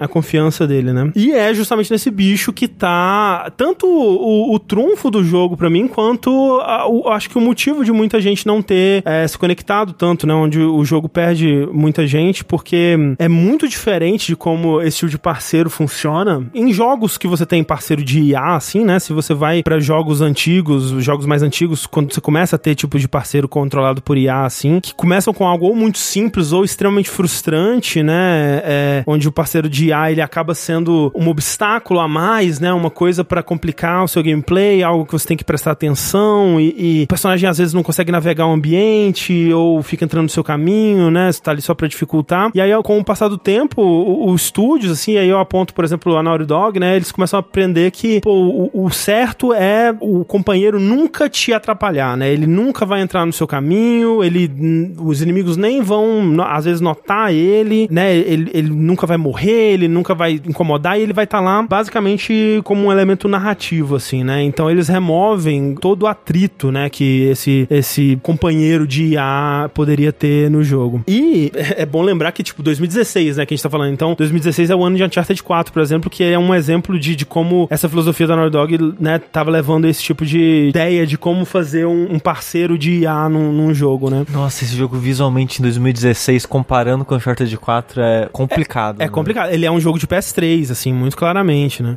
E é muito doido você pensar que, pô, ele vem e ele fala, quer saber? Saber? Tipo, eu vou fazer um jogo inteiro baseado no atrito entre a relação desses personagens, assim. Tipo, vai ser sobre isso o jogo, né? E eu acho ousado, assim, eu acho maravilhoso. Tipo, é, é um jogo de frustração, é um jogo de aprendizado, é um jogo de bater cabeça, assim, e de vocês aprenderem a trabalhar juntos e superar juntos essas situações que, que o jogo é, vai, vai jogando vocês. E eu acho frustração um elemento válido de game design, sabe? Eu acho que quando ela é bem aplicada, ela só engrandece o sucesso, né? Quando ele vem depois, assim, ele deixa o sucesso mais doce, né? Quando ele, quando, quando é bem usado. E o Trico, ele, ele é interessante porque ele não é uma ferramenta do jogo, né? Ele não é um, um NPC que vai ser ativado por um botão, que vai ser comandado para ir num lugar, né? O Trico, ele, e aí eu até, sei lá, gostaria que fosse investigado aí, né? E é por isso que eu estou trazendo isso aqui, na verdade, como chamar as autoridades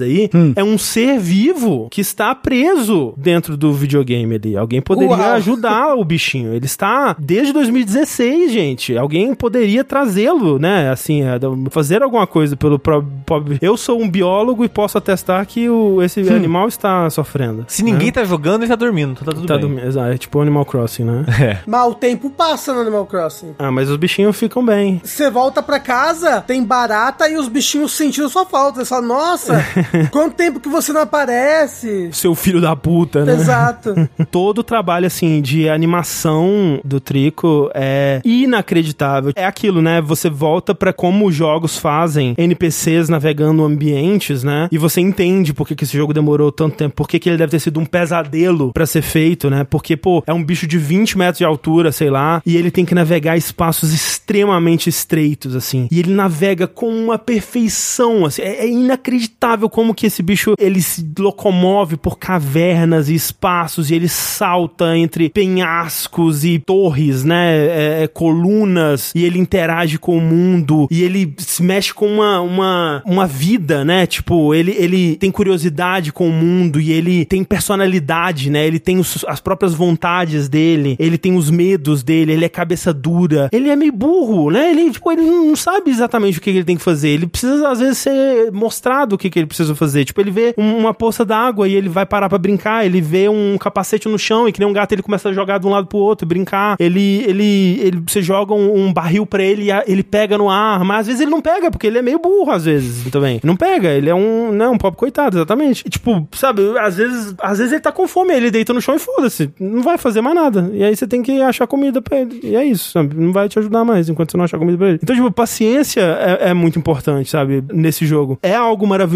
porque contribui pra esse senso de, de realidade, assim. Você, enquanto controlando a criança, né? Você é muito limitado no que você consegue fazer, né? Você basicamente você escala, você consegue segurar objetos, carregar objetos pequenos e tudo mais, e você consegue chamar o trico, né? Você tem um botão que, que o criança. Torico!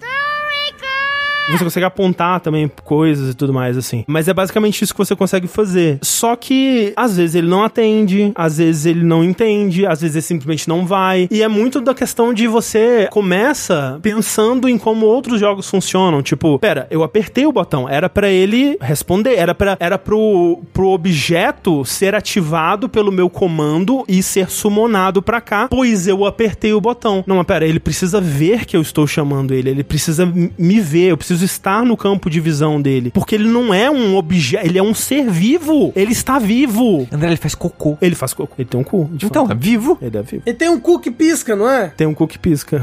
Tem um cu que pisca, de fato. E eu acho que essa que é a, a, a mágica, assim, porque, tipo, você chama ele, ele não atende, ele fica brincando que nem um maluco. É um bug? É uma feature? Eu não sei. Mas é algo que eu. É uma feature, claramente. Não, assim, não importa o que é, o André teve uma história com esse momento. Exato, porque é algo que ele faria, entendeu? Tipo, condiz com. com, com... E, o, e o legal é que ao longo do jogo isso vai acontecendo menos. Sou eu aprendendo a lidar com os sistemas do jogo? É a relação dos dois se aproximando? É um pouco de cada? Provavelmente, mas, tipo, encaixa na história que tá, que tá sendo contada. E é maravilhoso, porque você se sente mais próximo desse bicho, você se sente criando um laço com ele, você sente você conseguindo se comunicar com ele, você sente você adquirindo o respeito dele, a confiança dele e vice-versa, assim, porque, tipo, não é que nem, pô, o Ico, gosto muito de Ico, mas assim, a, a Yorda, ela faz muito pouco por você. Tipo, ela, ela ativa portas eletrificadas, assim, ela tem o poder dela lá que ativa, né, de vez em quando. Mas, tipo, é você, né, empurra o negócio pra Yorda subir, puxa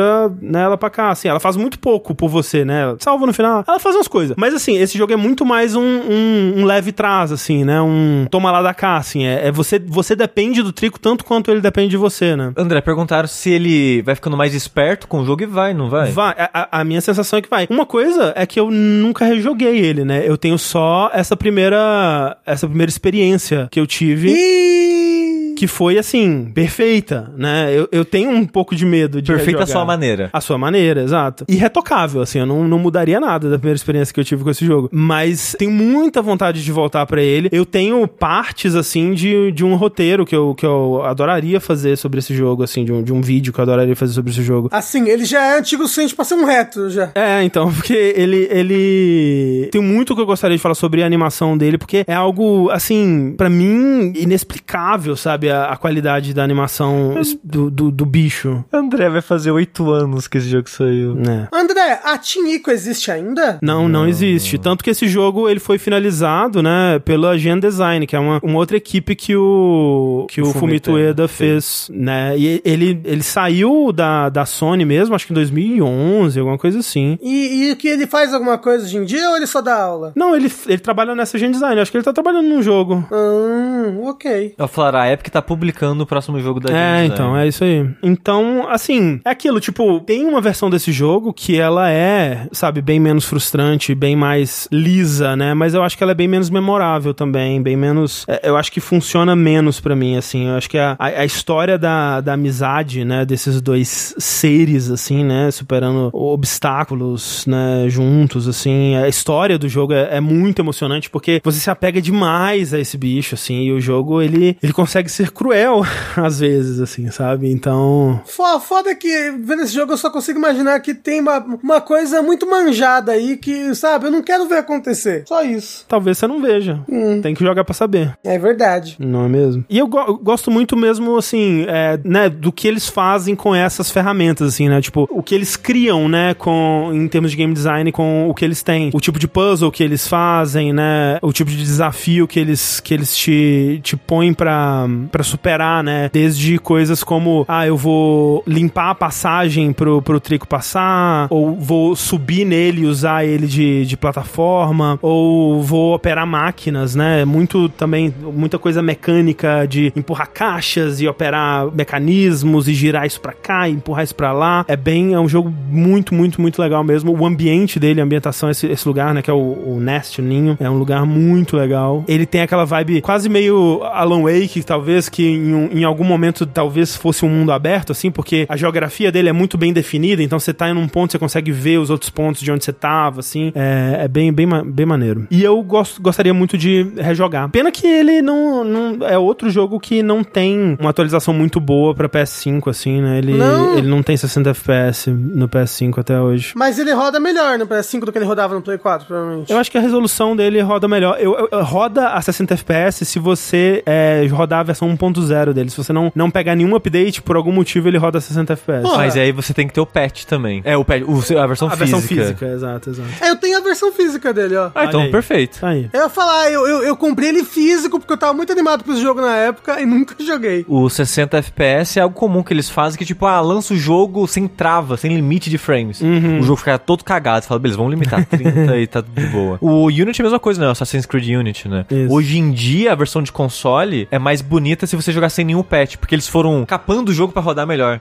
Também tem coisas que bugam quando tem mais FPS. Sim, sim. O Dark Souls 1 tinha isso, lembra? O 2 tinha. O- mas eu, eu lembro que o 1 também, se você tava a 60 FPS, os primeiros lançamentos, né? Quando você descia a escada, Sushi, com 60 FPS, às vezes você podia passar do chão Incrível. e cair pro infinito. Perfeito. É level design que chama. Quem não sabe, o Dark Souls 2 a 60 frames na época, sua arma perdia durabilidade duas vezes mais rápido, Ah, porque o jogo não sabia mesmo. calcular o dobro de frame. Caralho, é muito bizarro. Não, mas e- e esse, esse da escada é do 1 ainda, que Não, você sim, caía sim, pra sim. escada. É.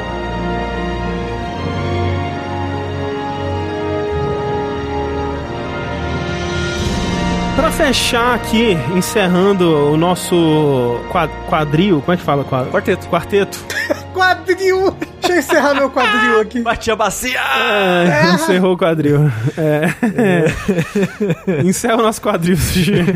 Se ainda tivesse nome o vértice, esse seria o quadril barra pesada. É.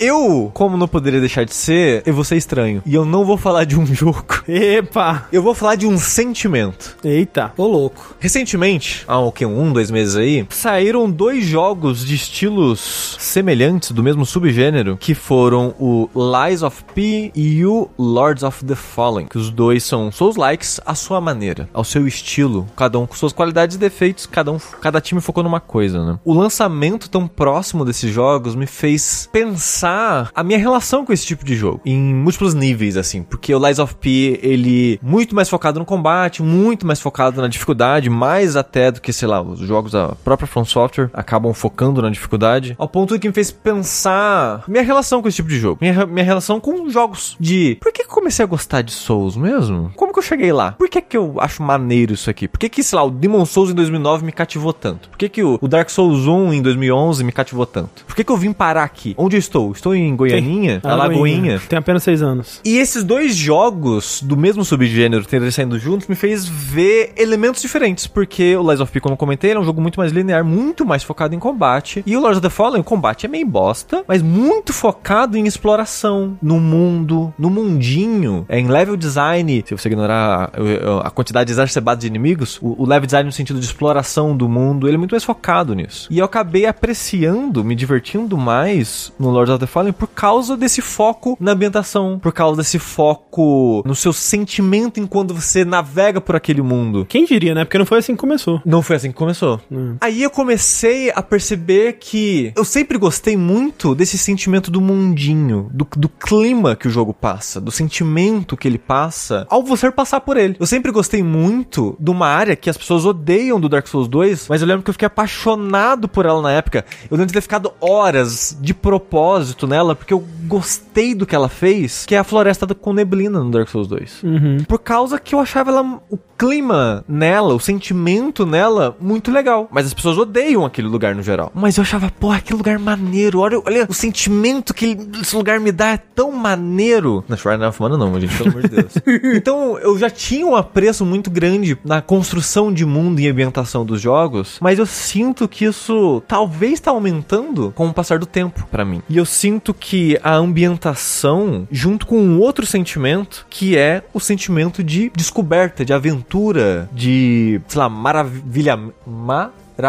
pera. Maravilhamento. Maravilhamento, é isso, é É, é, funciona, funciona. tem sido muito importante pra mim em apreciar mais, em dar um valor a mais pros jogos. E eu sentia isso muito nos primeiros Souls. Que eu sinto que isso vai decaindo um pouco com os jogos, ou depende do jogo, né? É, jogos diferentes vão focar mais ou menos nisso. E esse sentimento de, de, de aventura, de exploração, de descoberta, não só no mundinho, mas também mecanicamente. Eu aprecio demais um jogo quando eu pego ele e falo, "Eu não sei o que esse jogo quer de mim. Eu eu não tô entendendo. Como que esse jogo funciona? Pra quem assistiu eu jogando o demo do Lies of P na época da E3 desse ano, 2023, é bem isso. Porque aquela live do eu jogando demo foi basicamente eu. Pera, não. vamos entender esse jogo. Eu trocava os equipamentos de slot e via os números que mudava. Ah, não, beleza, é assim. Ah, vamos testar as animações dos ataques. Vamos testar o que, que muda as lâminas. Vamos tentar os ca testar o cabo. Vamos testar o pairing, é, o, o timing do parry. Aquela live foi basicamente eu tentando descobrir o jogo. E eu gosto muito de tentar entender os jogos. Eu gosto muito quando um jogo ele não é óbvio de cara. E depois que a gente passa muito tempo como a gente passa jogando jogos e dezenas e dezenas e dezenas de jogos por ano, a gente fica familiarizado a um ponto de que a gente pega um jogo e a gente meio que, meio que sabe o que esperar dele, meio que sabe como se comportar nele. E quando os jogos quebram isso, eu acho muito interessante. Não que todo jogo vai quebrar de uma maneira boa, que, que vai mudar as lógicas de uma forma boa pra mim, mas eu aprecio os jogos que tentam mudar isso, assim como o André falou do, do Last Guardian agora. Ele tenta subverter o uso de IA nos jogos, é de uma forma única que nenhum outro jogo tentou fazer até hoje. Eu aprecio muito quando os jogos tentam fazer isso. Então, uma das coisas que me cativou muito em Souls no começo era. Eu não entendo esse jogo. Pera, pera, pera você ataca nos botões de cima? Ah, nossa, os atributos, é tudo diferente. Normalmente essa força se fica mais forte. Esse jogo, força não necessariamente ia ficar mais forte em relação a dano. Então, essa lógica de comportamento de, ah, nossa, não é só sair batendo, tem que entender o que o inimigo tá fazendo. Que porra é essa, videogame? O Assim, que você tá querendo de mim, sabe? a sensação, aprender o primeiro Souls, assim, é uma magia que não nunca mais vai voltar, assim, sabe? É... Não, talvez tenha outro gênero que surge aí. Será? Ah. Não, mas é porque, sei lá, eu não sei, eu sinto que agora eu estou, eu sou outra pessoa e estou condicionado de uma maneira diferente do que eu era na época, entendeu? Ah, mas Sinto que pode- o sushi talvez tenha a mesma coisa. Pode ter outro. O sushi, por isso que o sushi gosta de, de tabuleiro, jogo de tabuleiro, que ele tem que aprender as regras novas pra explicar pra gente. E é exatamente isso que eu queria falar também aqui, disso de eu adoro pegar um manual de regras de board game, ler as regras e ver o mundo que ele cria com o papelão. Porque o board game, sem as regras, ele não é nada. Ele é só um monte de pedaço de plástico ou de papel. Ele só vai significar algo porque as regras vão ressignificar pra você aqueles componentes. Eles vão criar um mundo na sua cabeça e você vai agir de acordo com as regras que ele propôs pra você. E eu adoro entender isso. Eu, eu adoro ver a lógica que as pessoas colocam nas coisas. E eu sinto que videogame é mais na mesmice. Então sempre que os videogames saem disso, eu fico muito maravilhado com essas coisas. E eu gosto muito quando o jogo tá te ensinando alguma coisa, mecanicamente, ou de contextualização do mundo, de comportamento e de loop, e ele coloca uma brecha pra você e faz você pensar: pera, e se eu fizer isso aqui? Porque o mundo sempre, ele sempre aconteceu dessa forma, mas aqui tem uma brecha pra acontecer diferente. O que acontece se eu cutucar? Às vezes não era de propósito, o jogo só quebra. E às vezes era de propósito, você, porra, achei que ia quebrar o jogo, o jogo queria que eu fizesse isso o tempo todo. Olha que filhos da puta. Game design, quem diria? E o que eu falei que eu queria falar hoje aqui de sentimento, é eu queria falar disso. Eu queria falar é, de exploração, de descoberta e é, é a diversão que isso dá pra mim. E eu queria falar, que eu, eu sugeri pro André, tipo, ah, eu vou falar de Dungeon Crawler. Aí eu sugeri um jogo pro André colocar aqui pra gente. Mas eu pensando, analisando as coisas que eu queria falar, o sentimento que eu queria abordar aqui também, é muito, tem muito em jogo de puzzle pra mim. Porque, pelo menos os jogos de puzzle que eu gosto muito, é jogo que te apresenta o conjunto de regras no qual os puzzles vão funcionar, mas você como jogador, você pode tentar extrapolar esses puzzles e você sai dos puzzles. Então um exemplo que eu tenho é o primeiro Talos Principle, que ele tem um coletável que é muito secreto em como pega, não que não a existência dele no jogo, que o jogo te apresenta uma plaquinha com contagem de estrelas, mas você não faz ideia onde essas estrelas estão, porque as, todas elas estão muito escondidas. Os puzzles acontecem em salas fechadas, mas durante os puzzles você pensa, mas pera, essa sala fechada é um muro. Eu consigo pular o muro com levar uma peça embora. O que acontece se eu levar uma peça embora? Eita caralho, o jogo queria que eu levasse essa peça embora do puzzle e levasse uma peça embora de um outro puzzle e essas agora essas duas peças eu faço um puzzle fora dos puzzles para acessar uma área secreta. Às vezes é um easter egg, às vezes é uma estrela, às vezes não é nada de interessante. Eu adoro quando o jogo faz isso. Eu adoro quando os jogos fazem isso de instigar sua curiosidade mecanicamente. De, de apresenta uma coisa, faz o que você quiser. E eu sinto que Dungeon Crawler, mais do que não, é um jogo sobre brincar com isso. É sobre você entender tanto mecanicamente os jogos para você extrapolar isso. E você, às vezes, tem jogo que pede para você extrapolar esse tipo de coisa para você conseguir avançar. E eu sinto que Dungeon Crawler consegue dar uma satisfação é, de aventura, de exploração, de mistério, de segredos que muitos jogos não conseguem passar pra mim. E é por isso que eu gosto tanto, eu acho, de Kingsfield. Que, tipo, sabe, você olha Kingsfield hoje em dia, você pensa, caralho, que jogo chato, anda devagar pra caralho, as paradas obtusa, difícil pra cacete no começo, e de repente é fácil pra caralho. Mas eu sinto que você avançar aos pouquinhos, você entender como funciona mecanicamente o jogo, você começar a encontrar os segredos, a, a satisfação que dá você encontrar os segredos e esfregar a cara na parede pra achar as coisas. Eu não consigo descrever o quão feliz eu fico em fazer esse tipo de coisa que parece incrivelmente tediosa para as pessoas, ou sei lá, extrapolando um pouco disso, mas parte de estatísticas mecânicas que o pessoal no chat falando, ah, o Sushi adora uma planilha. Caralho, Armored Core me, me dá 70 números diferentes, me pede para comparar um no outro e criar um personagem baseado nos números e depois ver o resultado dele no, no gameplay. Cara, que satisfação que isso me dá, de essa exploração mecânica, de, de eu tentar extrapolar, de eu tentar entender o funcionamento do jogo, as minúcias deles, as entran- ten- tentar entender as entranhas do jogo, é, é tão satisfatório isso pra mim. E, como eu tava comentando, eu sinto que alguns Dungeon Crawlers é, faz isso muito bem pra mim. E eu gosto principalmente de um que tem. É, é incrível, que tudo tem subgênero, né? Até o subgênero tem subgênero. Eu odeio Rain World, é, Carranca. É, só, só, só queria dizer isso daí, desculpa. Que é os Blobbers, que é o Dungeon Crawler em primeira pessoa, que você tem essa visão em primeira pessoa, mas você não é uma pessoa, você é um grupo de pessoas, tá aí. Por que, que tem esse nome? Porque você é um blob. Que Alguém tava muito inspirado no dia. É o nome do grupo? Não, porque você é um, você é um agrupado de pessoas numa célula só do mapa, entendeu? Você é um É. blob. Que é uma visão em primeira pessoa que tudo que você faz é daquela visão, mas você não é uma pessoa, você é um grupo de pessoas. Não seria um, um groupers? Então, Depende da. o, a- o apelido que deram foi Blobbers, porque você é Depende um, do grupo uma de suruba que amálgama você de tá no pessoas. Entendi. Entendi. E eu gosto principalmente dos em tempo real, porque tem a vertente do batalha por turno, tipo Wizardry. Ele é, ele é considerado um blobber porque você visão em primeira pessoa, em dungeon, movimento por tiles, só que o combate é por turno. O Etrian Odyssey também, ele acaba sendo um, um blobber com combate por turno. Mas eu acabo apreciando mais os que tem combate em tempo real, como Eye of the Beholder, Stone Keep, Lands of Lore, Legend of Green Legends Rock. of the Green Rock, que é um dos seus favoritos, né? O 2. É, Legend of Green Rock é um dos meus jogos favoritos da vida. É até estranho eu falar isso, eu acho, para as pessoas que eu acho que esses jogos eles criam um sentimento de exploração, de aventura e de mistério tão forte em mim, sendo que muitos desses jogos são corredores, que é um corredor. Você vai andar e vai ter uns bichinhos e você vai abrir o baú e vai trocar de arma e É, tipo, eu,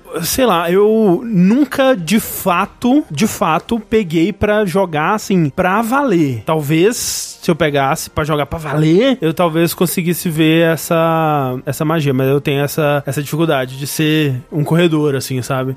Então, o, o Legend of Green Rock 2, e tem outros jogos que fazem isso também, como o Lands of Lore 2, de certa forma, que ele tenta sair da dungeon, né? Ele ainda tem essa estrutura de dungeon é, na movimentação e progressão dos puzzles e tal, mas ele tem ambientes fora, né? O, o Sim, Legend sim. of Green Rock 2, ele é numa ilha. E nessa ilha vai ter, sei lá, o pântano, a floresta, e a caverna, e a praia, e, e vários cenários, tudo mais. Mas eu não sei, o sentimento que, que eu tenho de, de exploração e aventura nesses jogos, eu, eu, eu não sei nem explicar direito o, o quão mágico eles são pra mim. Eu já contei isso algumas vezes, que eu sonhei uma vez com um jogo perfeito na minha mente. Talvez esse jogo, na, se um dia ele vier pra realidade, ele vai ser uma bosta. É o da Tartaruga Jorge. Não é da Tartaruga Jorge. É um jogo que, olha só, ele é um jogo em primeira pessoa.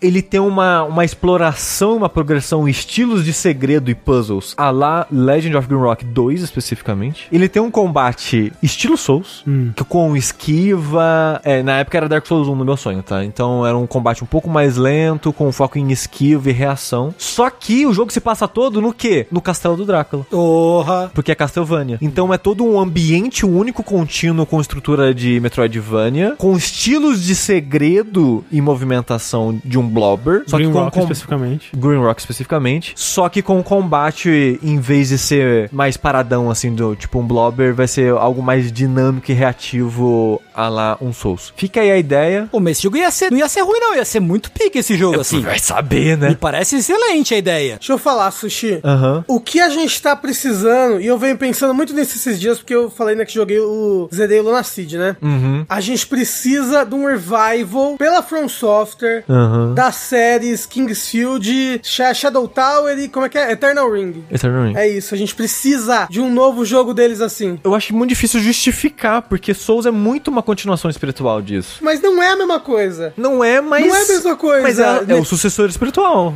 A primeira câmera faz toda a diferença, o jeito da movimentação. A primeira câmera? É, Primeira a câmera em primeira pessoa.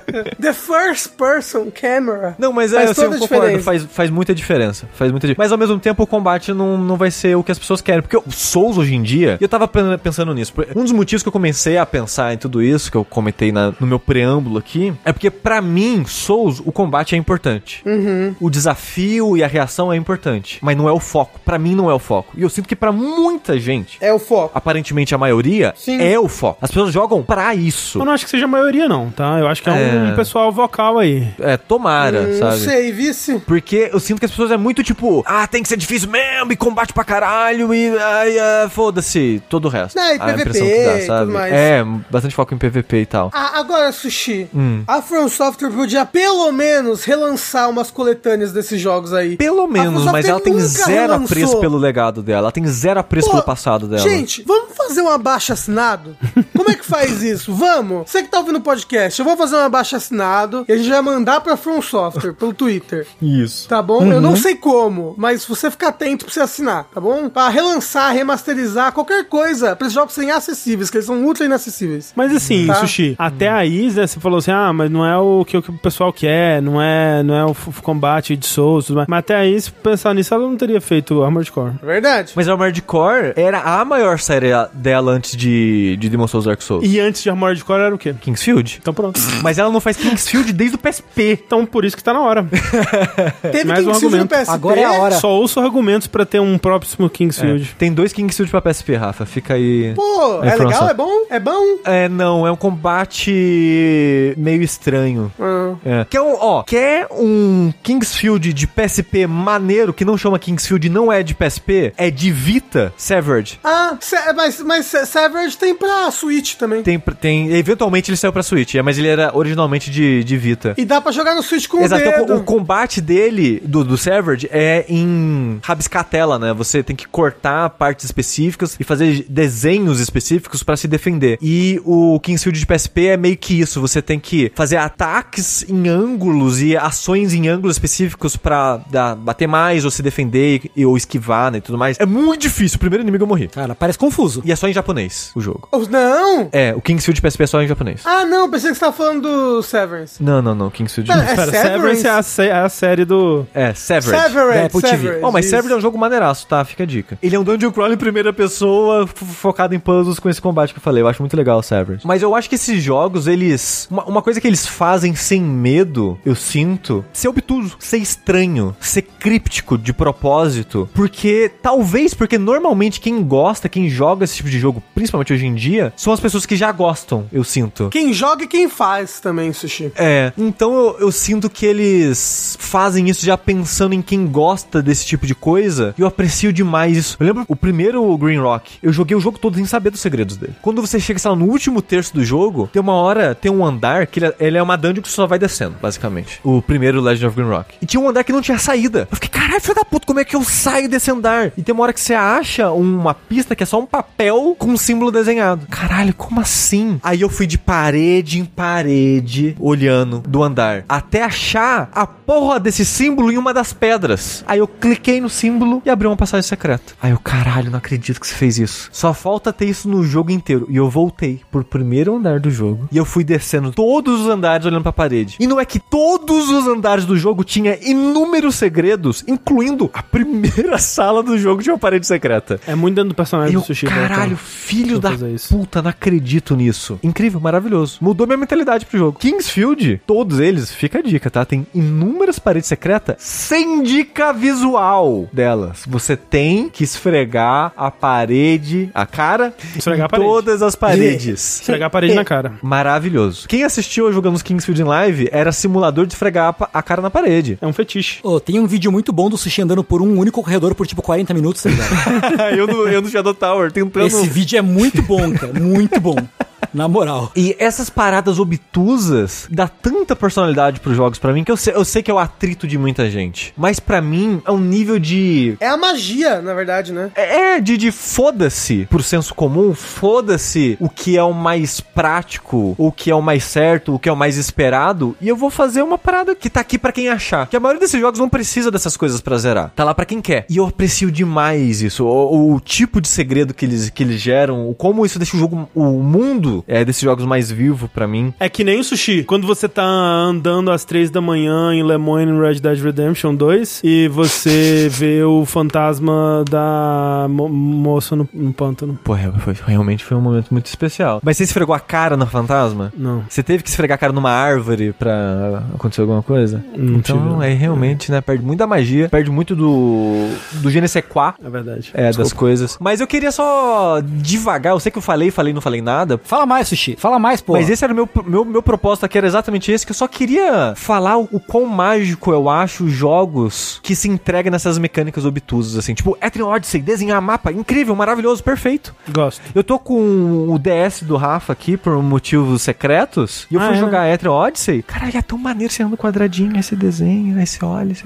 porra, olha a curvinha ali, ó, desenha a curvinha. Pô, foda. Pô, aquele, aquele Dungeon Crawler lá, Sushi, qual é que era no aquele Dungeon Crawler que tu tava jogando um dia, um tempo atrás em live? Que era acho que da Nippon Ichi. Ah, o Ah, putz. Olha, esse jogo, triste, ele, ele é o Labyrinth of Galerian. Galéria e subtítulo que eu esqueci. Aham. Parecia maneirão esse jogo. Então, ó, dois jogos que é só corredor, mas é eu, eu- eu preciso eu preciso de mais verbos na minha vida, de mais vocabulário para eu conseguir expressar o quão genial eu acho esses jogos mecanicamente. Como eles fazem tanto com tão pouco em sentimento de exploração e level design. O Labyrinth of Galera, ele é um dungeon crawler que saiu há muitos anos no Japão e saiu pra Vita há muitos anos também no ocidente e saiu esse ano para console. Mas o jogo é tipo, lá, de 2019, uma parada assim. E ele tem várias maneiras de subverter, e eu não vou dizer que ele criou porque eu tenho um carinho, um apreço por dungeon crawler, mas é um estilo, é um gênero com um buraco muito fundo, eu não cheguei lá ainda, infelizmente, por falta de tempo. Mas ele subverte muito como funciona a exploração nele, ao ponto de que avançar no jogo é obtuso pra caralho. E eu já empaquei umas cinco vezes no jogo, e se eu vou olhar num guia, o que, que eu tenho que fazer? Eu não faço ideia. Porque é tanto detalhe de ir num pixel específico do mapa, pra ir depois num pixel específico de uma outra dungeon, que eu já não sei mais onde eu tô na, no, no, no gráfico de avanço. E eu empaquei no jogo, e eu não sei o que fazer. Louco! Eu, eu, eu olhei guia e eu não sei o que fazer. Caralho, que incrível. Porque eu vou aonde o guia fala pra eu ir e não acontece o que tem que acontecer. Porque eu não ativei um gatilho específico em um pixel específico em algum ponto do, das 50 dungeons que eu fiz pra avançar no jogo. Aí eu fico triste porque era um dos meus jogos do ano, Labyrinth of Galeria. O pessoal tá perguntando. E eu não vou colocar porque eu tô puto com ele. Porque eu não consigo avançar Mas jogo. estar puto com o jogo é um sentimento válido de É um ter. sentimento válido de você ter e às vezes é de propósito. E um outro jogo que as pessoas olham e falam, Sushi tá maluco, que é o Dungeon Encounters. O Dungeon Encounters é uma, é uma parada assim de louco. É, é, se eu fosse um professor, e assim como o Rafa disse, e eu só desse aula, Vende o curso, Xi. eu, eu faria. Primeiro dia de aula. Videogames 101. Até o fim do semestre, vocês vão ter que faz, jogar Dungeon Encounters. É um jogo em questão de, de game design, de level design, que eu fico, caralho. É, é, é foda, né? O cara tá aposentado, que ele foi dirigido pelo cara que dirigiu Final Fantasy VI. E depois de Final Fantasy VI, ele não dirigiu mais nenhum jogo, se não me engano. Ele só, ele só virou produtor. E ele voltou pra dirigir e ser lead design no Dungeon Encounters. Por, por que o cara tava na, na, na produção até hoje? Por que, que esse cara não, não faz mais videogame? Aí não vai mais, né? Porque ninguém comprou o jogo, ninguém fez nada, porque a, a Square cobra 40 dólares por um jogo que é E um monte vai- de JPEG. E agora só vai fazer jogo AAA. É. É foda. Mas eu só queria dizer que Mundinho é muito legal. Saudades do tempo que eu olhava pro mundo do Demon Souls e pensava, que medo. Que mundo solitário e opressivo. O que tem atrás daquele É. dragão? É, sa- sa- sai na madrugada no centro de São Paulo que você vai ter a mesma sensação. Esse sentimento do Dark Souls 1 que você aparece em Firelink Shrine e pensa, eu não faço ideia do que eu tenho que fazer. Eu não faço ideia pra onde que eu vou e pra onde eu vou, eu vou me fuder. E eu tenho medo desse mundo porque ele é opressivo e perigoso e hostil mecanicamente e tematicamente. A From Software nunca mais fez isso pra mim. Porque os jogos ficaram mais lineares, ficaram mais diretos, eu fiquei familiarizado mecanicamente. Eu acho que você ficou melhor, na verdade. Não, mas o, em relação ao mundo, eles não fizeram mais isso também. Porque o 2 e o 3, até o mesmo Bloodborne, são jogos bem diretos do que fazer. Não tem muito tempo pra dúvida, não tem muita margem pra ficar perdido, eu acho. O, o, o outro jogo que eles fazem isso, e é por isso que eu gosto muito da ambientação dele, é o Elden Ring. Eu tenho várias críticas ao combate, mas a ambientação, level design, exploração, essas coisas do Elden Ring, eu acho muito, muito, muito, muito bom. É, e ele reatou essa paixão, e eu falei isso no Vértice na época, de caralho, eu tô nessa. O level design do- no castelo, né? No primeiro Legacy Dungeon que você faz, tipo, caralho, eu vou da pedra mais alta ao chão mais profundo desse castelo e eu sinto que eu tô explorando ele por completo e é tudo interconectado, é um sentimento incrível de exploração, de uma forma que eles não fazem nos outros jogos desde o Dark Souls 1, na minha opinião. É tipo quando você visita West Elizabeth em Red Dead Redemption. Não, não, não tem nada a ver, não. É. Hollow Knight, eu acho que ele faz um ótimo construção de mundo e exploração, melhor que qualquer outro Metroidvania. É verdade. Por quê? Porque ele te deixa errar. Porque ele é estranho. E muita gente na época reclamou disso, lembra? Ficar De- perdido, né? É, nossa, mas não tem mapa. Eu tenho que achar o cara do mapa e eu tô perdido. Eu fui num lugar que não, não sei onde que eu tô. E é isso que eu gosto nele. Ele te solta. E só depois que você aprende pelo menos parte daquele lugar, que ele vai te entregar o resto do mapa daquele lugar. Você tem que aprender um pouquinho dele antes, até ele te soltar um pouco mais. Eu, eu adoro o jogo que é ligeiramente obtuso, ligeiramente desconfortável. Mas só um pouquinho. Mas só um pouquinho. E muitos desses jogos fazem isso. E eu só queria falar, basicamente, que eu, de novo, eu falei, falei, não falei nada. Que eu só queria falar o, o quanto eu aprecio esses jogos focados em exploração e ambientação e como que eles conseguem brincar com a exploração através da mecânica, subvertendo como o próprio jogo funciona e tal. E nisso vocês vão ver vários dos meus jogos favoritos. Eu acabei de, de explicar aqui vários dos meus jogos favoritos É o- explicando essas, esses elementos deles. É o códice pra decifrar o sushi. É. Quando o André falar, o sushi é muito difícil de entender. Pronto. Mas ainda é Tá difícil. aqui minha bíblia. Ainda é difícil. Um, um spoiler do próximo vértice, Talos Principal 2 é um jogo mais polido. Os puzzles dele, puzzles melhores, puzzles mais claros, mais curtos, menos frustrantes. Eu sinto que é um jogo pior, que ele não tem mais aquela loucura de tirar as peças do puzzle. Ele não tem mais essa parada dos segredos de e se eu fizer isso? E se eu fizer aquilo? E se eu extrapolar? Ele não tem, ele não deixa mais brecha pra isso. Porque os puzzles são mais sucintos e mais elegantes, digamos assim. Eles não deixam mais essa margem pra você ter essa criatividade com os puzzles, de você tentar cutucar. Ele não, falou, não, não tem. Não. Às vezes, às vezes falta no videogame caos. Tem ordem demais. É. Concordo. Eu, eu gosto quando eles são estranhos. Então é. Mesmo que no final eu falo, ah, eu não gostei desse jogo, mas eu aprecio que ele tentou fazer essa parada estranha. Eu sou assim no sexo. Mentira, desculpa. E com isso, nós encerramos aqui o Vértice 400. Olha só que coisa bonita, que coisa formosa, que coisa cheirosa, que coisa